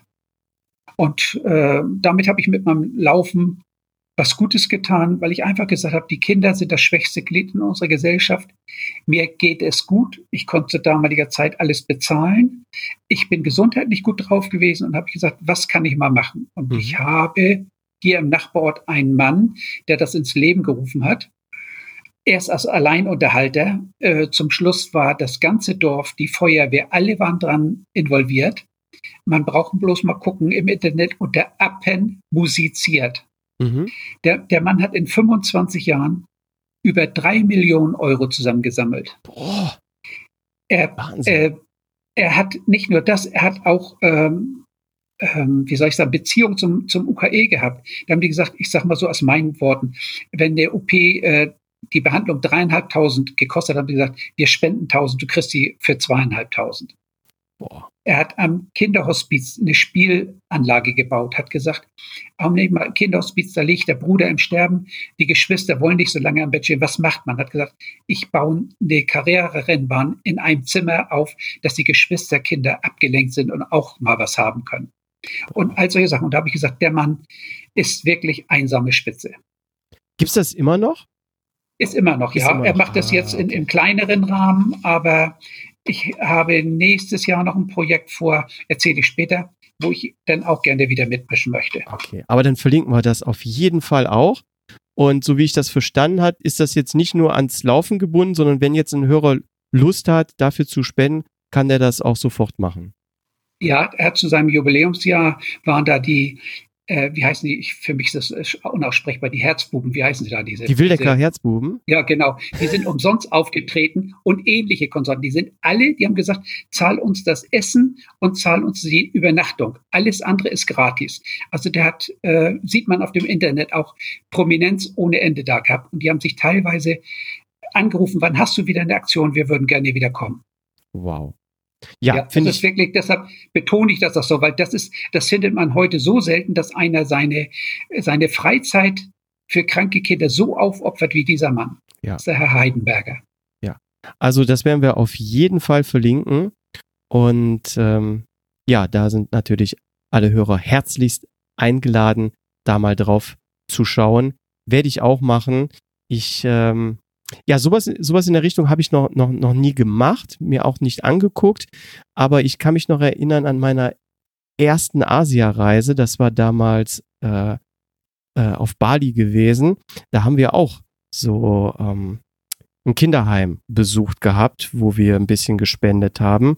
Und, äh, und das mache ich eigentlich aber auch regelmäßig, ähm, wenn ich hier wieder Laufschuhe habe, die ich nicht mehr laufe oder Laufkleidung. Irgendwann, es sammelt sich ja auch sehr viel an. Ne? Allein schon von den ganzen Läufen, wo man immer ähm, mitgelaufen ist, was man dann im Kleiderschrank hat und, und nie mehr anzieht. Das, das nehmen wir dann immer mit und spenden das äh, vor Ort. Und äh, ich finde, das ist auch mal eine ganz tolle Sache, wenn man auch wirklich sieht, wo so die, die eigene Spende hingeflossen ist. Ja, und wenn man, wenn man das mal ein bisschen ausweitet, man braucht diese großen Sachen nicht nehmen, wenn man sagt zu Weihnachten, äh, ich habe es äh, dieses Jahr vor, weil ich gesagt habe, ich habe überall musiziert gemacht, aber dieses Jahr will ich es gezielt machen in meinem Ort, will ich den Bürgermeister fragen, wo ist hier eine kinderreiche Familie, die kaum was zu essen haben und möchte denen einen bunten buntes Päckchen machen zu Weihnachten. Also da könnten die Leute auch mal dran denken, habe ich in meinem Umfeld arme Familien? Kann ich da vielleicht zu Weihnachten mal, die Adressen werden meistens nicht bekannt gegeben, aber da sagt man zum Bürgermeister, äh, hier habe ich ein Päckchen, würdest du das einer Familie mit schweren Krankheiten, mit, ja, die ja. wenig Geld haben, zukommen lassen, um denen eine Freude zu machen. Wie gesagt, Kinder sind das Kleinste, ja. die sind die Kleinsten, die haben es am schwersten und da glaube ich schon, da ist auch die größte Freude, wenn man denen eine Spende ja. macht. Finde ich eine sehr, sehr gute Sache. Das unterstützen wir auch und werden das hier auch dann verlinken. Ähm, jetzt sind wir ein bisschen vom Thema abgekommen, Uwe. Ja. Aber auch zu Recht, muss ich sagen. Aber ähm, ich möchte jetzt ganz gerne zu dem Lauf kommen, der mich persönlich am meisten interessiert. Und jetzt machen wir den, den Sprung zurück aufs europäische beziehungsweise äh, auf den asiatischen äh, Kontinent und zwar nach Bhutan. Mhm. Für die Hörer, die Bhutan nicht kennen. Bhutan liegt in Südasien und grenzt im Süden an die indischen äh, Bundesstaaten äh, Sikkim, Westbengalen, Assam, Arunachal, Pradesh sowie im Norden an Tibet-China. Die Oberflächengestalt von äh, Bhutan ist vom Himalaya geprägt über 80 Prozent des Landes liegen in über 2000 Metern Höhe. Das Land hat ungefähr die Größe der Schweiz und mehr als zwei Drittel des Landes sind bewaldet. So, und jetzt kommst du, weil du bist da mal eben äh, auch mal wieder ein Ultra gelaufen. Ja, es ging mir einfach nicht zu gut. Ich weiß nicht, ich, äh, wie sagt man, wenn die Pferde Hafer kriegen, schlagen sie aus. Ich, ich konnte mich nicht. Ich habe äh, eine wahnsinnig großzügige Frau, die mich immer laufen lässt. Ich sage immer, sie hat mich an der Leine. Aber ich habe das ganz große Glück. Bei mir hat die Leine kein Ende. ja. Ja, das, da, da, muss man eigentlich auch mal ein ganz, ganz großes äh, Dankeschön an all die Frauen äh, hier an der Stelle geben, die uns wirklich diese Freiheit äh, geben. Ja, das vergessen so viele. Es ist wirklich ohne die Großzügigkeit meiner Frau die mich entbehrt bei meinem permanenten Training. Das sind Stunden, die man verbrät. Ja. Ähm, und äh, dann auch noch sagt, ja, du bist äh, nach Bhutan geflogen. Ja gut, ich habe immer die Ausrede gehabt, ich lande da, ich mache meinen Lauf da, wo kein Urlauber hinkommt. Das ist querfeldein, da kommt kein Urlauber hin. Und auf dem Rückweg fliege ich wieder nach Hause. Mehr habe ich nicht. Mhm. Aber ich bin in der Welt gewesen und das ist so ein Punkt für Sie, wo ich mich jetzt auch versuche, ein bisschen mehr darum zu kümmern, dass Sie auch mal ein bisschen was von der Welt sieht und nicht nur ich. Mhm. Ja, ich ja, damit, damit äh, ging das los. Bhutan, ja, okay. Bhutan. Äh, man hat Kontakt zu zwei, drei Leuten und sagt, ey, wie sieht das aus? Hast du auch Lust? Hast du Lust? Okay. Wir fliegen los. Alles kein Thema. Bis nach Casablanca, glaube ich, war das. Mhm. Nee, stimmt gar nicht. Doch. Äh, ist egal. Wir sind losgeflogen, sind in Indien zwischengelandet und äh, mussten da warten. Ey, sowas relaxes. Erstmal, wo ist der nächste Fluch? Ja, warte mal ab. Mach hier keine Hektik. Fang nicht an, hier zu drängeln. Unser Fluch geht doch bald. Was machen wir? Gib mal die, eure Karten her. Ich komme auf eure Sitzbank zu. Setzt euch mal dahin. Wir kommen hin. Wir warten. Ja. Wieder hin. Ach ja, ihr seid ja auch noch da. Oh. im Laufschritt hin zu dem, da wo das losgehen sollte, macht hier keinen Stress. Wollt ihr noch was trinken? Irgendwie hat einer Durst. Ja, was habt ihr in der Cola? Ach, die Dose ist ja schon verrostet. Okay, anderes haben wir nicht. Oh Gott. Ah, gut, dann hieß das, wir haben hier nur ein Flugzeug, eine Duck Air, die hier fliegen darf. Weil das ist, sind besondere Kenntnisse, die man haben muss. Da darf nicht jeder Pilot hin. Ich hatte schon was gesehen im Internet. Habe ich gedacht, hm, kann spannend werden. Vielleicht solltest du dem Piloten mal anbieten, deine GoPro vorne festzumachen, damit du alles mitkriegst. Aber dafür war mein Englisch nicht gut genug zum äh, Essen kriegen und sonst was langt das alles. Aber das andere, naja, lassen wir das. Er muss also Bhutan anfliegen, indem er um eine Gebirgskette rumfliegt, einen scharfen Bogen macht ins Tal rein, um dann die Piste zu treffen. Boah. Ich habe es dann irgendwann bei einem Lauf gesehen, wo ich am Flugplatz vorbeikam, äh, wie eine Maschine ankam. Ja, es ist schon interessant, dass man heil gelandet war. Oh je. Da fängt das Abenteuer schon mit der Anreise an. Ja, und äh, auch wieder hier die Armut. Äh, mhm. Aber alles unheimlich liebe Leute, äh, nett, äh, hilfsbereit.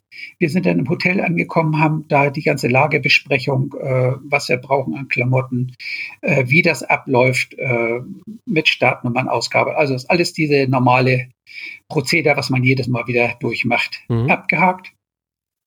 Sind dann mit dem Bus nächsten Morgen unterwegs gewesen zum ersten Startpunkt. War nichts. Pause war angesagt. Da war, da war ein Abhang auf die Straße gerutscht. Oh. Und da kamen sie mit dem Bäcker bei und die waren aber schon da angefangen. Ja, aber da, was, was drängelst du? Bleib ganz ruhig. Wir sind irgendwann so weit, dann kannst du vorbeifahren. Dann fährst du auch irgendwann vorbei. Sagst du, das sieht nicht gerade gut aus, was da ist. Wenn jetzt das Zeug in Rutschen kommt, in dem Augenblick, wo du im Bus dabei vorbeifährst. Mhm. Gut, einfach nicht dran denken, wir wollen zum Startplatz. Äh, so gesehen war das schon äh, wahnsinnig. Ja, abenteuerlich und gefährlich. Ja, angekommen haben wir in Zelten übernachtet in der Nähe eines Klosters, mhm. wo wir den nächsten Morgen im Kloster, vom Kloster aus gestartet sind. Die Mönche am Spalier gestanden, haben geklatscht, alles. Das war eine Stimmung. Äh, es war fantastisch. Also Gänsehaut pur. Äh, sind losgelaufen, Felder an Reisfeldern vorbei, mal ein Stückchen Straße, dann wieder querfeldein über welche, irgendwelche ähm, einsamen Wege, dann auf diesen kleinen Erdwall zwischen den Reisfeldern. Abrutschen heißt im Schlick landen zwischen den Reispflanzen. Und dann habe ich das gesehen, was ich an und sich nur aus der Zeitung, aus den alten Bildern her kannte oder vom Fernseher her kannte. Mhm. Bauern mit zwei Ochsen und einem Holzflug bearbeiten mhm. die Felder. Ja. Man glaubt, man ist in der Vorkriegszeit. Also ja. so arm. Das war, war Wahnsinn. Und äh, ja, durch die Reisfelder durch, mussten irgendwann über einen Fluss rüber, über eine Hängebrücke. Das war geil sorry. äh, du läufst und musst aufpassen, dass du nicht auf die Nase fällst, weil mit jedem Schritt, den du machst, kommt die Brücke in die Schwingung. Ah, ja. Und wenn du, wenn du Pech hattest, läufst du auf die Schwingung rauf und kommst ins Stolpern. Ah, ja. ja. Äh, die Bauform reden wir nicht drüber, äh, wie die gebaut ist. Man sagt einfach die Schwingung. Das war noch mal hart, äh, bis wir dann in einer Unterkunft ankamen. Ja, wie war das noch? Das waren ähm, alte Häuser oben auf dem Boden, haben wir unsere Schlafsäcke ausgerollt. Ich glaube, das war dieser Lauf nach der Brücke. Da durften wir baden. Ich war aber so kaputt, kam ich also, Da hast du dich ausgezogen, hast dich in einen Wasserbottich gelegt, in dem heiße Steine drin waren, Ui. die das Wasser erhitzt haben. Zur Entspannung. Wow. Ja, ich, ärgere mich, ich ärgere mich heute noch, dass ich da nicht reingegangen bin. du warst so kaputt, das ging gar nicht ja, irgendwo war ich da, platt war ich da. Das war mhm. einfach so, ich, äh, jeder Meter von nach der Brücke bis zu dem, das, äh, die Unterkunft war quasi zu sehen, mhm. aber äh, ich war platt. Weil die Luft so dünn war da oben, oder? Nö, nö das Fahrgestell wollte nicht mehr. Ah, okay, ja. Die Knochen sagten einfach, ich habe keinen Bock mehr. Mhm. Was auch immer das war. Ja, von da aus, äh, wie immer, äh, mit Essen, Schlafen, morgens aufstehen, frühstücken und dann ging es wieder weiter. Und wir waren ja über diese Etappenläufe auch immer höher gekommen. so dass es dann zu dem höchsten Punkt in einem Kloster ging, in 3500 Meter, glaube ich, war das irgendwie so in einem Dreh rum. Äh, dass irgendwann, du kletterst hoch auf allen Vieren, äh, solche, solche Sandkante, und sagst, verdammt nochmal, kein vernünftiger Weg. Dann bist du oben angekommen, dann willst du laufen, läufst du 20 Meter und hast keine Luft mehr. Mann, bist du kaputt. Kannst du gar nicht mehr laufen oder was ist los? Ohne dran zu denken, dass da oben ja die Luft so dünn ist. Mhm. Habe ich nicht dran gedacht. Und äh, bin dann irgendwann total platt in 3, 5, 3, 6 beim Kloster angekommen. Wahnsinnig schönes Kloster. Die Sicht war auch an dem Tag super, dass da keine Wolken waren und nichts. Äh, wurden wirklich mit Applaus begrüßt und alles. Und dann hieß es, wir dürfen hier oben im Kloster schlafen. Die Mönche gaben überall äh, entweder ihre Matratze, durftest du drauf schlafen, oder ich habe gesagt, ich schlafe zwischen den Mönchen auf mhm. meiner Isomatte und mhm. sonst, die können so schlafen, wie sie wollen. Äh, nur mal als Beispiel, da oben ist die Luft, ist das im Winter so kalt, äh, die haben Türen gehabt, da konnte man kein Golf, äh, da konnte man kein Tennisball, aber teilweise einen Golfball durch die Fugen schieben. Oh. Also die lebten wirklich unter Extremfällen. Oh. So, und als Dankbarkeit dafür, dass wir da schlafen durften, äh, wünschten die Mönche sich, dass wir mit denen da oben Fußball spielen. Oh. Hallo? Da oben die Luft im Fuß. Okay. Und der Veranstalter sagt, Jungs, fünf Leute, vier Minuten. Alle vier Minuten wird ausgetauscht. Vier Minuten lacht jeder drüber. Gefühlte 45 Minuten waren das. Es war, es war der Hammer. Aber es hat so einen Spaß gehört. Die kleinen Monkeys, die haben sich so bewegt und haben so viel Spaß mit uns gehabt. Es war einfach eine Freude. Wow. Und habt ihr einen richtigen Fußball auch gehabt oder ja, waren zwei Tore, die haben richtig kleines Fußballfeld gehabt ah. und da haben die mit uns Fußball gespielt.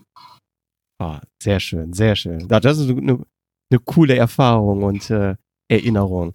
Und, ähm, und der, ja, der, der Veranstalter äh, gibt von, von dem Startgeld, spendet er an diese Mönche Geld, damit die sich einen Englischlehrer leisten können, der die Jungen, der die Kinder äh, in Englisch unterrichtet. Und wir waren das beste Beispiel international, dass die sich mit uns unterhalten können, weil sie Englisch lernen. Ja. Und somit waren die sowas von happy. Und äh, so normal alle, nichts, wo man denkt, ähm, ja, hier ist der Herr Pastor oder der Papst oder was weiß ich. Mhm. Nein, da oben war der, der Lama, der kommt an und sagt, er, du komm mal her, komm mal an meine Seite, gib mal deinem Freund den Fotoapparat, lass ihn mal ein Foto von uns beiden machen, das kriegst du nie wieder. Hat er recht, das kriege ich auch nie wieder. Also so freundlich und dieser buddhistische Glaube, ich bin der Meinung, dass der einzige Glaube, der kein Krieg will. Mhm. Alle, wir haben in unserer Vergangenheit auch nur Glaubenskriege gehabt, aber die wollen nur das Gute und es war, das, du hast dich sicher gefühlt. Das war einfach schön. Wow. Also das, das war dann, äh, ich sag mal, von all deinen Läufen, die du erlebt hast, bezüglich der Menschen, mal wieder was ganz anderes. Ja, ganz was anderes, äh, auch ungewohnt, weil da gehörte zum Ritual. Ich habe mir gedacht, was ist denn hier los? Auf den Häusern große Dildos drauf gemalt. Ah. Überall sagst du die in Holz, standen die im Lokal, Riesenholz-Dildos. Also was, überall war der Penis parat. Und das hatte irgendwas mit der, mit der ganzen, ähm, ja, mit der ganzen Einstellung zu der, ja, ich habe es nicht genau drauf. Äh, jetzt, mir fallen die Worte nicht ein. War jedenfalls gehörte mit äh, in deren Tagesgeschehen. Ja. Also, Fruchtbarkeitssymbole und so. Genau, ja. genau, ja. Es war toll. Aber wie gesagt, ich kann nur sagen, nirgendwo so viel Liebe und Herzlichkeit wie da, habe ich erfahren. Und ähm, wie, wie ist das denn so mit dem, mit dem Essen, Abendessen gewesen? Ähm, alle, alle zusammen, dass man äh, da auch noch so erzählen konnte? Oder ist man denn doch als Läufer ähm, da etwas äh, mehr für sich gewesen? Nein, das sind alle, man hängt zusammen und man mhm. redet, bis nachher irgendwann sagt man, ey, ich kann nicht mehr, ich muss mich jetzt erstmal hinlegen. Mhm. Aber das, das, ist kein, also, ähm, also ihr seid da komplett versorgt worden bei diesem Lauf? Ja, bei diesem Lauf sind wir versorgt worden, ja. Mhm. Und das waren nur die Tagesetappen, die du mit im Rucksack hattest, was du brauchst, ob Müsli-Riegel oder was weiß ich auch immer. Äh, du hast eine zweimal äh, ein Liter Flaschen mit Wasser mhm. Am Rucksack gehabt und hast vielleicht noch eine, eine Regenjacke drin gehabt, falls Regen kommt. Äh, aber ansonsten hast du rückenmäßig ein leichtes Laufen gehabt. Mhm. Und bezüglich des Essens, bist du immer ähm, gut damit klargekommen oder hast du auch einen empfindlichen Magen, der dir da öfter schon mal Probleme gemacht hat? Ich bin bis auf einen Lauf, und das war der letzte, das war Albanien. Da bin ich so gut gelaufen, war alles toll. Da hieß es, da unten im Ort ist eine Kneipe. Mhm. Oh ja, eine schöne Cola, das wäre jetzt das Ideale nochmal. es, es war erlaubt, es gibt auch Läufe, wo es nicht erlaubt ist, was außer der Reihe zu kaufen. Ah, okay. Wir da runter und trinken eine Cola, sehen wir, da macht die Mutti, wäscht einen Salat und hat Schafskäse da und alles war, glaube ich, umgerechnet für 30 Cent. Und haben wir gesagt, ey, einmal noch schön Salatteller mit Schafskäse in der Scheibe Brot wäre toll.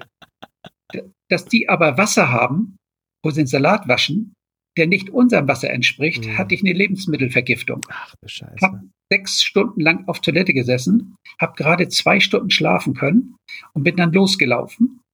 Hab dann aber äh, zwischendurch Blackout gehabt, bin umgefallen, äh, bin dann irgendwie wieder wach geworden. Dann waren 300, 500 Meter weiter die nächste Etappe, äh, sag mal Versorgungsetappe, habe da eine halbe Stunde gelegen. Hin und her, ich habe das Ding abbrechen müssen, bin dann nur am letzten Tag nochmal beim Zieleinlauf dabei gewesen, die letzte Etappe. Also das war das einzigste, der einzigste Lauf, den ich nicht finishen konnte, weil ich aus dem Gleichgewicht gehauen wurde durch den mhm. Lebensmittel. Und das sagt mir nie wieder irgendwas äh, anderes essen, was du nicht getestet hast. Und ja, da habe ich jetzt äh, in, bei meiner Recherche gar nichts zu gefunden. War das der, der letzte Lauf, den du gemacht hast, dieser Albanien-Lauf? Ja, wo ich auch keine Bilder drin habe. Habe ich nur Albanien-Lauf, glaube ich, habe ich auf der Seite, müsste ich mal gucken, mhm. wo ich gar nicht viel geschrieben habe. Ah, okay. Ja, immer dann heißt es doch, dass äh, bald wieder ein neues Laufabenteuer äh, anstehen muss, weil ähm, so ein nicht gefinischter Lauf, den kannst du doch nicht äh, so auf dir sitzen lassen, oder? Hm, der Veranstalter hat schon gesagt, Uwe, du hast noch nie einen Lauf äh, äh, zu Ende gemacht. Äh, wie sieht das aus? Wann treffen wir uns? Ich sage, warte man erstmal ab, erstmal gucken. das, ja. das heißt also aktuell hast du ähm, keine konkreten Pläne oder schwebt dir doch schon irgendwas vor, was du noch so mal gerne machen möchtest, was noch auf deiner Bucketlist ist?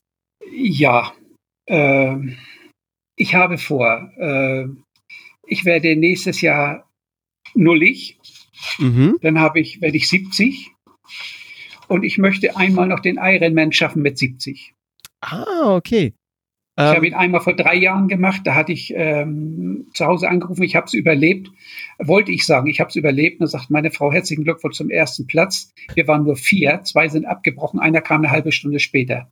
Das ist natürlich äh, geiles Erlebnis, dein erster Ironman und du machst den ersten Platz in deiner Altersklasse. Wahnsinn. Wo ist das gewesen? Wo hast du den Ironman? Das ist, das, das ist, äh, ich nenne es Ironman, das war der Ostseeman, weil es die gleiche Entfernung ist, also die, die gleiche, hat nur einen anderen Namen. Die Distanz, ja, ja. Ja, und kostet nur die Hälfte an Startgebühr, ah, weil die anderen ja. Ironman, die zahlen, damit du dich qualifizieren kannst für Hawaii. Mhm. Und das ist nochmal ein extra, ich glaube, das ist die gleiche Summe, was ich sonst als Startgebühren bezahle. Also es ist wahnsinnig teuer, der Ironman, die Startgebühr. Mhm. Und willst du diesen Ironman dann nochmal machen oder schwebt dir ein anderer vor? Nee, ich möchte einmal, das ist auch so was Idiotisches, ich möchte äh, offiziell sagen, ich habe dieses Ironman-Symbol, das hm. darf ich tragen, weil ich den offiziell gemacht habe. Okay. Okay. Ja, ist man ein bisschen bescheuert. ja, darf man doch so, das sein. Heißt, das heißt, im nächsten Jahr den Ironman und im äh, nächsten Jahr fliege ich auch dann, dass das dieses Jahr schon geplant war, mhm. aber wegen Corona abgesagt, äh, fliege ich mit Freunden und meiner Frau auf, äh, nach Vietnam. Oh. Und da wollen wir ein bisschen Urlaub machen und ich habe darum gebeten, ob ich nicht einen Tag frei bekomme. Mhm. Weil da ist ein Dschungelmarathon. Äh, der hat 70 Kilometer, mhm. hohe Luftfeuchtigkeit, 3100 Höhenmeter sind zu überwinden.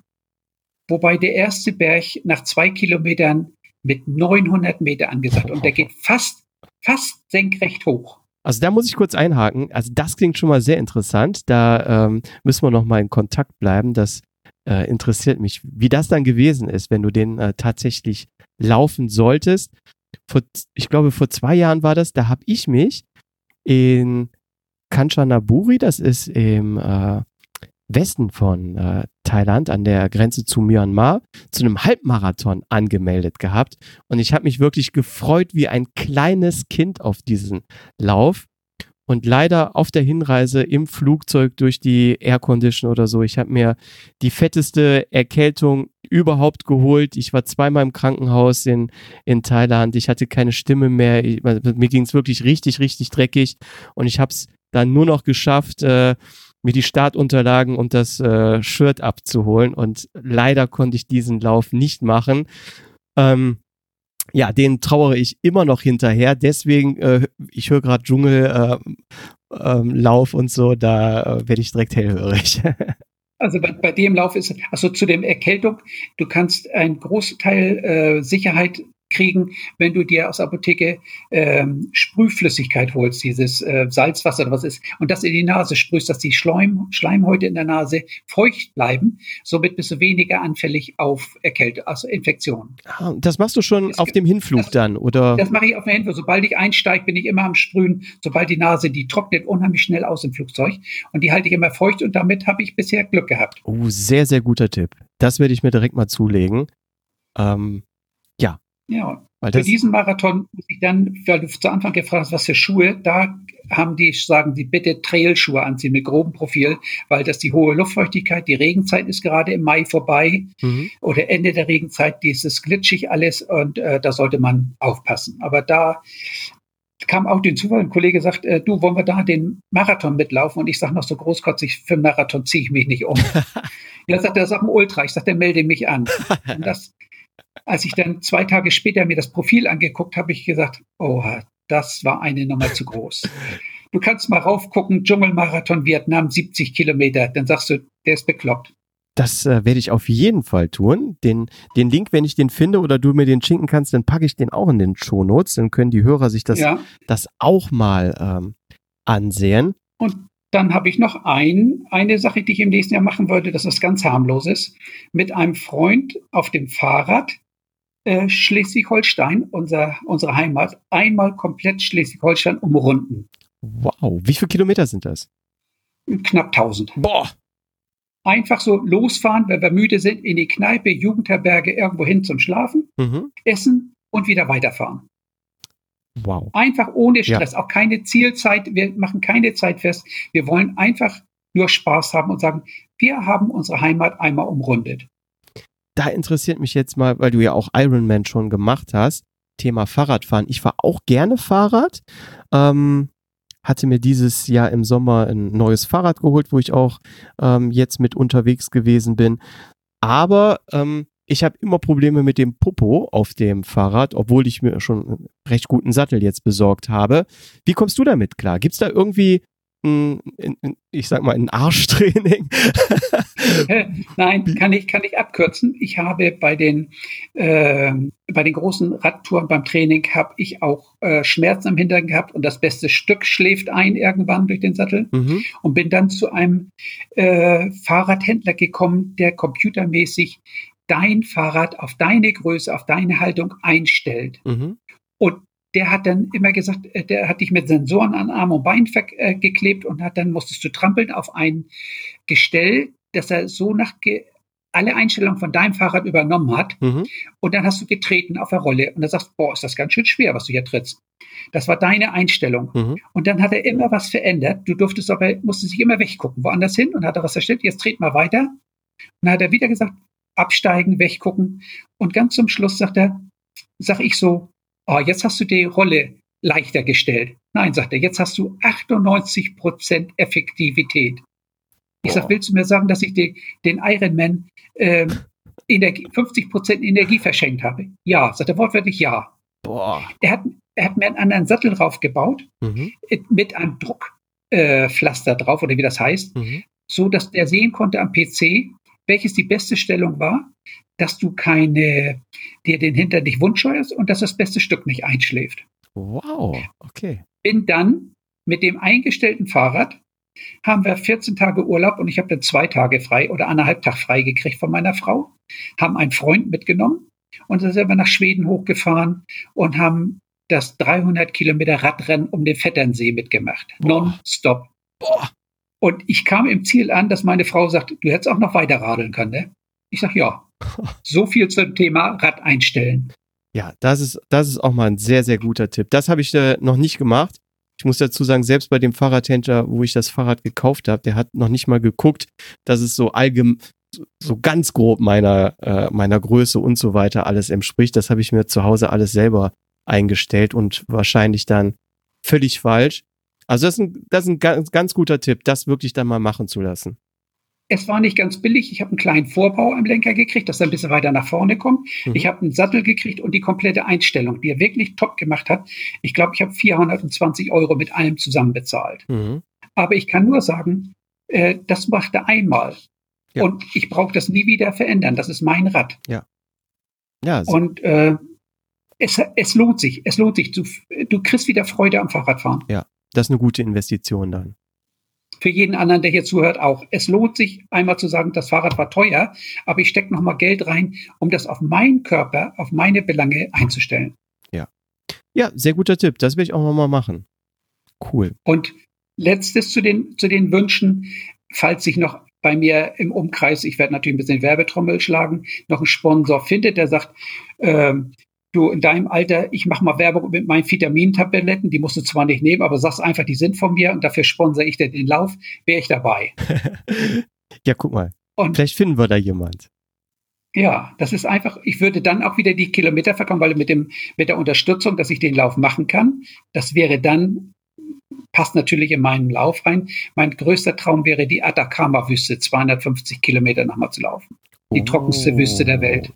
Oh, jetzt werde ich auch wieder ganz hellhörig. aber, die, aber die verlangen Startgebühr, man hält sich fest, 3800 Euro. Nur die Startgebühr, kein Flug, ja, gar nichts mit dabei. Nein, also ich bin dann mit fünfeinhalb dabei ungefähr, mit allem drum und dran. Boah. Und deshalb, und das, da ich jetzt Rentner bin und meiner Frau vorher schon so viel Geld vorenthalten habe, äh, kann ich es jetzt nicht mehr. ich möchte jetzt an sich ein bisschen mehr in meinem Alter muss ich sie festhalten, sag ich mal so. Jetzt kann ich mir nicht mehr erlauben, dass sie mir wegläuft. Und deshalb möchte ich ein paar Sachen mit ihr zusammen machen und so wie Vietnam, dass ich sage, einen Tag gib mir bitte frei, ich laufe mal kurz 70 Kilometer.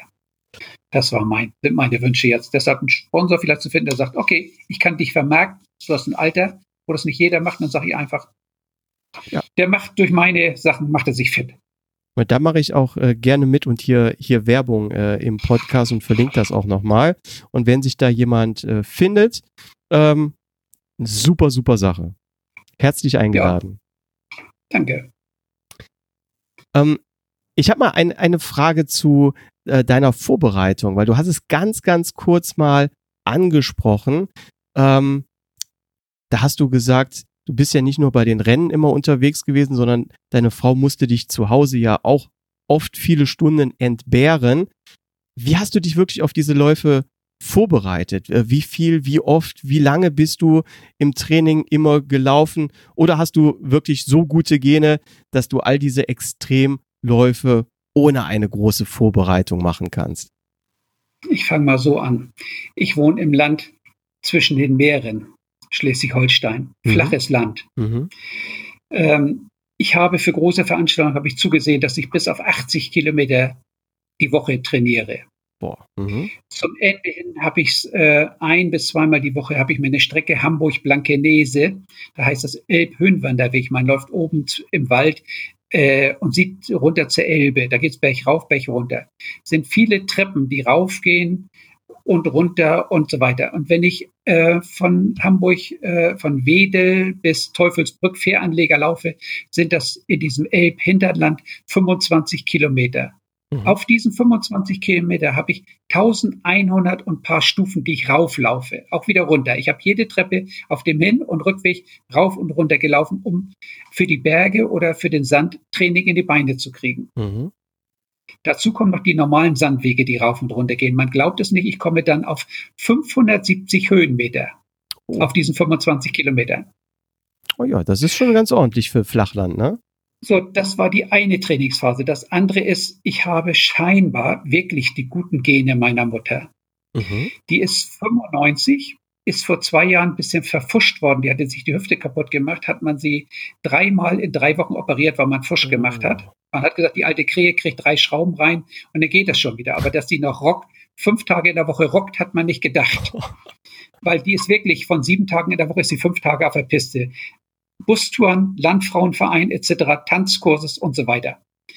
Und äh, die ist jetzt mit dem Rollator, die wohnt in Bad Bramstedt und ist zweimal, manchmal auch dreimal am Tag im Stechschritt und gerade Haltung läuft die mit dem Rollator durch die Gegend, muss ich erzählen. Die Räder waren abgelaufen. Ihre Nachbarin ist 75, sagt sie, Kasse hat genehmigt, kriegst neue, ich nehme das mit nach Neumünster, du kriegst neue Räder. Da angekommen, was ist das denn? Das haben wir noch nie gesehen. Ja, wieso? Ja, abgelaufene Räder. Sehen wir mal sehen, wie die durch lostigert. Ja, aber es lohnt sich nicht für so ein altes Ding, neue Räder. Ich hätte hier was, aber das wäre nicht, das wäre nichts für eine alte Frau. Ja, was ist das denn? Ja, ich habe einen neuwertigen hier, den würde ich fürs gleiche Geld weggeben, aber der ist knallrot. Also, die hat schon immer geschimpft. Warum kriegen die alten Weiber immer schwarze oder graue Rollator? Warum nicht mal was Buntes? Das wäre die größte Freude. Da hat sie gesagt, nehmen Sie den mit, den kriegt sie anstatt die Räder. Und meine Mutter ist happy, das Ding ist leichter und ist rot. Cool. Der Ferrari. So viel zum, so viel zum Thema gute Gene. Ja, also es ist eine Kombination aus äh, hartem Training und guten Genen. Ja, und deshalb sage ich, wenn sie 95 ist und noch so fit und man sagt, die nächste Generation lebt meistens etwas länger, ist mein Ziel, mit 100 den letzten Marathon auf Hawaii zu laufen, weil Hawaii macht erst das Ziel zu, wenn der letzte drin ist. Ah, wow, das wusste ich gar nicht. Okay. Und, und dann noch und dann noch einmal richtig Liebe machen und dann, ist, dann kann man auch die, die Tür machen. Ja, ja man das, muss Ziele haben. Ja, das, und das ist auch ein wunderschönes Ziel. ja. Uwe, hast du ähm, abschließend, ich gucke jetzt mal auf die Uhr, wir haben schon fast äh, zwei Stunden aufgenommen. Oh, hast so, du so viel? abschließend ähm, ja noch irgendwelche Tipps für äh, die Hörer, ähm, ja, die, die auch mal solche tollen Läufe wie du erfahren möchten? Oder, oder gibt es noch irgendetwas, was du den, den Hörern mit auf den Weg geben möchtest? Ja, ganz wichtig. Einfach laufen. Die, Sch die Schied äh, Laufuhr zu Hause lassen. Mhm. Äh, loslaufen. Und dann, wenn man alleine läuft, einfach so tun, als ob man sich mit der Freundin oder Freund unterhält. Mhm. Wenn man mit der klar und deutlich spricht, hat man die optimale Geschwindigkeit. Fängt man an und sagt, du, ich wollte dir noch sagen, dann ist man zu schnell. Ja. Man braucht keine Laufuhr. Solange du reden kannst, hast du optimalen Puls. Mhm. Und für die langen Kanten, wenn man sagt, man will länger laufen, dann muss man dann schon mal versuchen, während des Trainings auf 80 Kilometer zu kommen oder 60 Kilometer, je nachdem, was man vorhat. Also das Wichtigste ist, Zeit ist egal. Ja. Wenn der, wenn der Körper sagt, die Beine sagen, es tut weh, muss man lernen, ich kann dich nicht verstehen. Mhm. Ähm, Essen für solche Extremläufe vorher testen. Zu Hause essen, essen, essen, probieren, was kann man verfeinern oder was nehme ich noch mit braucht man einen Rucksack, weil man mehr Etappenlauf macht. Nicht 14 Kilo rein, 8 Kilo lang, sitzt da gut, passt da gut. Mal Probe laufen, aber nicht zu viel laufen, man will den Rücken schonen. Mhm. Laufshirt, Laufshirt eng sitzen, damit der Rücken nicht aufsteuert okay, und so weiter. Ja. Und zwischendurch mal das Rad nehmen, um die Gelenke zu schonen. Das sind meine Tipps. Mehr kann ich dazu nicht sagen. Ah, okay. Ähm, Schwimmen oder sowas, machst du das auch? Äh, ja, das mache ich ja wegen Triathlon oder auch wegen Tauchen, dass man dann, okay. äh, wenn man Langstrecken, wenn man Strecke taucht und sowas, ist es ja fast ein Schwimmen. Ja, aber das machst du jetzt nicht speziell zur Vorbereitung, Nein. sondern das machst du einfach just for fun. Ja, weil ich, ich, das, ich trainiere ein bisschen, falls ich mal alt werde, dass ich dann und nicht mehr laufen kann, dann gehe ich tauchen und schwimmen und sowas. und äh, Ernährung kann ich noch sagen, alles das, was einem gut tut, essen. Diese chemischen Sachen, ob es nun irgendwelche Gels sind oder sonst was, mhm. vergiss, vergiss es. Das sind kurzes Aufpeitschen, da fällst du in ein tiefes Loch rein. Ich habe sie probiert, habe damit Magenprobleme gekriegt. Ich kann da nicht mit drauf. Es gibt zwar manche Riegel, schöne Riegel im Internet werden auch von verschiedenen Läufern Riegel angeboten. Da sind gute dazwischen, wo man sagen kann, ja. Aber ich gehöre zu denen auch beim ähm, beim äh, äh, Vortrail war das, wenn die alle zur Pizzaparty gingen in den laufenden, in den einzelnen Etappen, mhm. bin ich im Lokal geblieben, habe mir eine richtig schöne Pizza gegönnt. Also auch da, das, was dein Körper sagt nach solcher Anstrengung, mach es. Okay. Und ich bin ein Typ, er isst Pizza, Torte, Eis mit Sahne und was sonst noch so süße Sachen gibt. Äh, und ansonsten ernähre ich mich normal. Also ich mhm habe keine, keinen Plan, um zu sagen, du musst so und so deinen Ernährungsplan machen. Da bin ich der Verkehrte. Ja, also dass du morgens aufstehst und sagst, äh, jetzt bis 8 Uhr esse ich so viele Kalorien, weil dann mache ich den und den langen Lauf und danach ziehe ich mir das rein wegen Open-Window-Effekt und dann muss ich sofort die Speicher auffüllen. Ja. Das machst du alles gar nicht. Du hörst einfach auf deinen Körper, hörst auf deine Signale und das, wo du Bock drauf hast, isst du. Genau. Und jetzt habe ich noch ein Ding, auch egal wie, was du da zurechtschneidest. Ich habe eins am Ende noch, was mir sehr am Herzen liegt. Mhm. Und das hatte ich zu Anfang gesagt, Krankheit. Mhm. Ich habe ein Buch, ein, einen Schuss vom Bug bekommen. Und da kann ich nur sagen, liebe Männer, die Frauen gehen permanent zur Vorsorge. Die Männer sind stur, mögen das nicht. Mhm. Geht hin zur Vorsorge. Es lohnt sich, es verlängert das Leben. Männerkrebs ist leider Prostatakrebs.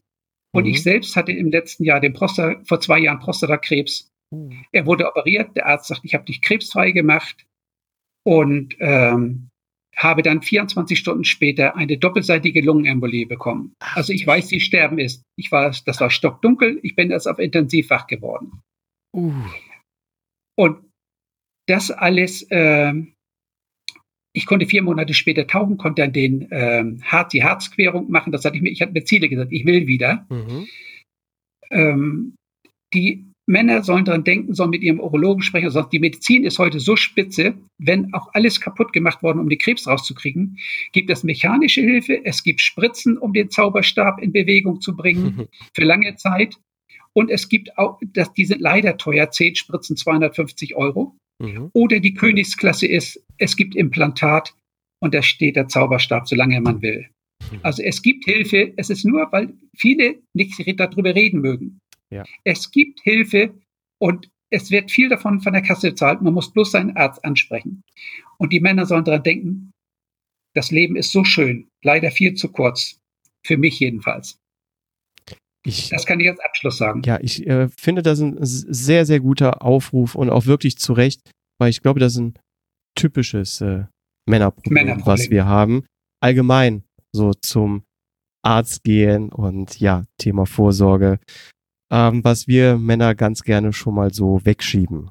Leider. Und das ist alles heute medizinisch machbar und äh, es ist nicht, äh, nicht zu sehen und es ist alles, man ist ganz normaler Mann wieder und äh, es ist kein Problem. Ich kann jedem nur raten, geh zu deinem Arzt, spreche mit ihm. Es gibt auch äh, nicht nur bei Krebs, auch bei manchen Medikamenten gibt es, wo die Libido total im Eimer ist. Selbst das zahlt die Krankenkasse, die OP für solche Leute, weil es gibt so einen schönen Namen dafür, es steht dir zu, dass du dein Lebensleben weiterführen kannst. Und deshalb verstehe ich mhm. nicht, weshalb ich habe versucht zu klagen gegen die Kasse, weil sie die Spritzen nicht bezahlen wollten. Äh, gibt es mhm. auch einen Passus, gibt es kein Geld. Also es sind Möglichkeiten da. Man soll keine Angst haben. Hin und wie gesagt, Prostatakrebs ist, ist so weit reparierbar, dass man noch viele Jahre leben kann. Ja. Ja, ich, ich finde das mit der, mit der Vorsorge wirklich eine gute Sache und auch äh, ja hier ein guter Aufruf, ähm, da, um die Leute einfach auch nochmal wach zu rütteln, weil ich sag mal, wenn man aus Angst nicht zu so einer Vorsorge geht, weil man einfach Angst vor diesem, vor, vor so einer Diagnose hat, ja, es wird ja nicht besser dadurch. Ne? Man, es verschlimmert sich ja nur, wenn man nicht geht. Ja, und eins zum Abschluss noch zu dieser Diagnose Prostatakrebs sind wir Sportler sogar bevorzugt.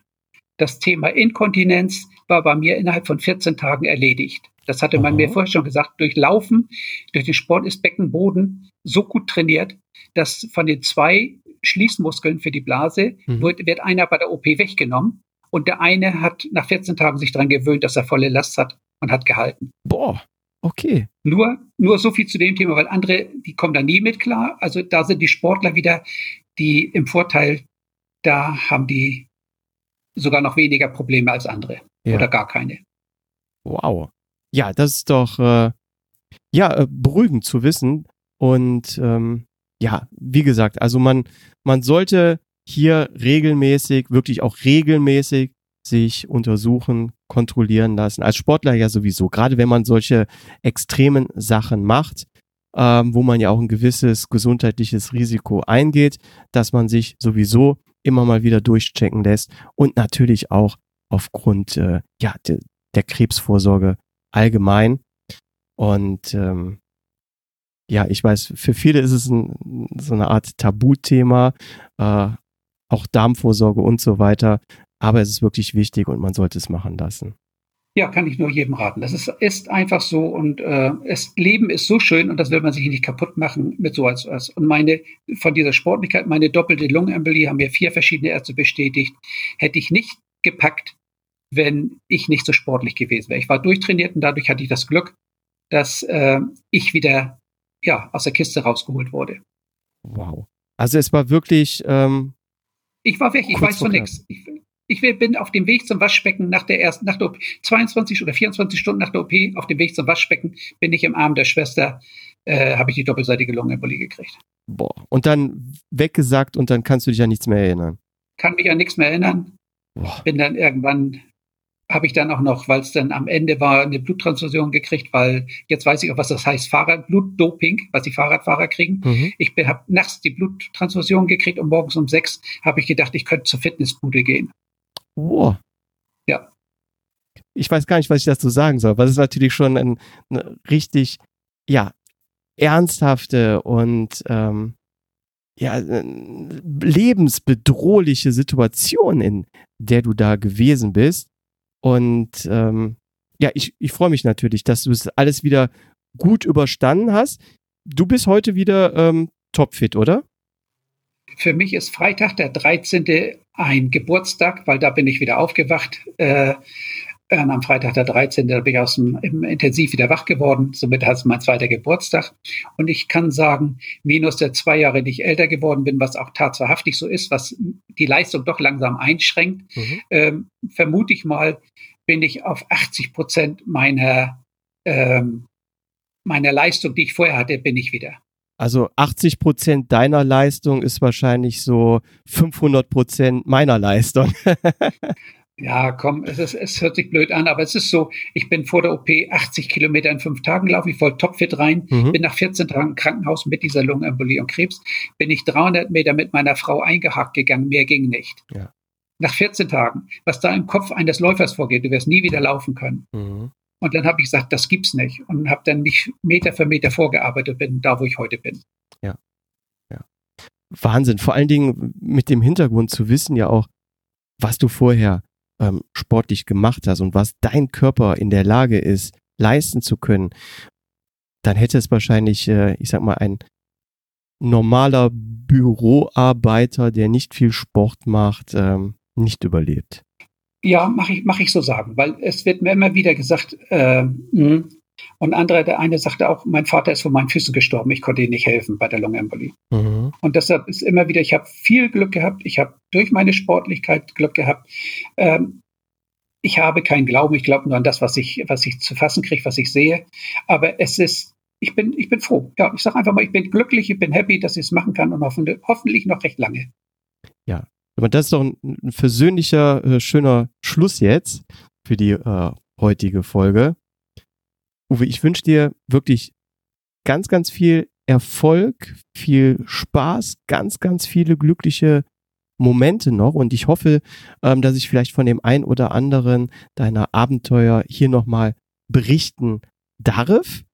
Und alle Hörer möchte ich dann nochmal einladen, ähm, einen Blick auf deine Webseite zu werfen. Die haben wir jetzt noch gar nicht äh, erwähnt. Die ist www.extremläufer, ein Wort und mit ä geschrieben.de. Ist richtig so, oder? Das ist richtig so, ja. Sehr gut. Ich verlinke das natürlich hier auch nochmal im Blog und in den Shownotes. Super. Ganz, ganz vielen lieben Dank, Uwe, dass du uns heute ja von deinen Abenteuern berichtet hast. Es war sehr, sehr unterhaltsam. Und ja, man weiß ja nie. Also ich würde mich äh, freuen, wenn wir vielleicht nochmal in, in zwei Jahren dann über weitere Abenteuer, die du erlebt hast, wenn wir uns dann nochmal unterhalten können. Ja, komme ich mal drauf zurück, werde das mal festhalten. Und ich sage Dankeschön, mir hat es auch Spaß gebracht. Und ich hoffe, dass das für einige interessant war zu hören, wie was geht und für andere, dass die sich dann zu Herzen nehmen und sagen, ich äh, möchte noch länger leben, ich gehe mal zur Vorsorge. Und damit sage ich Tschüss. Super. Tschüss. Vielen lieben Dank, Uwe. Gerne. Tschüss. Liebe Hörer und Hörerinnen, das war die heutige Folge Schneckentempo. Hat euch diese Extremfolge gefallen? Dann hinterlasst doch bitte eine extrem positive Bewertung auf iTunes, Facebook oder like das Episodencover auf Instagram. Bleibt gesund, erkundet laufend die Welt. Bis zur nächsten Folge. Tschüss.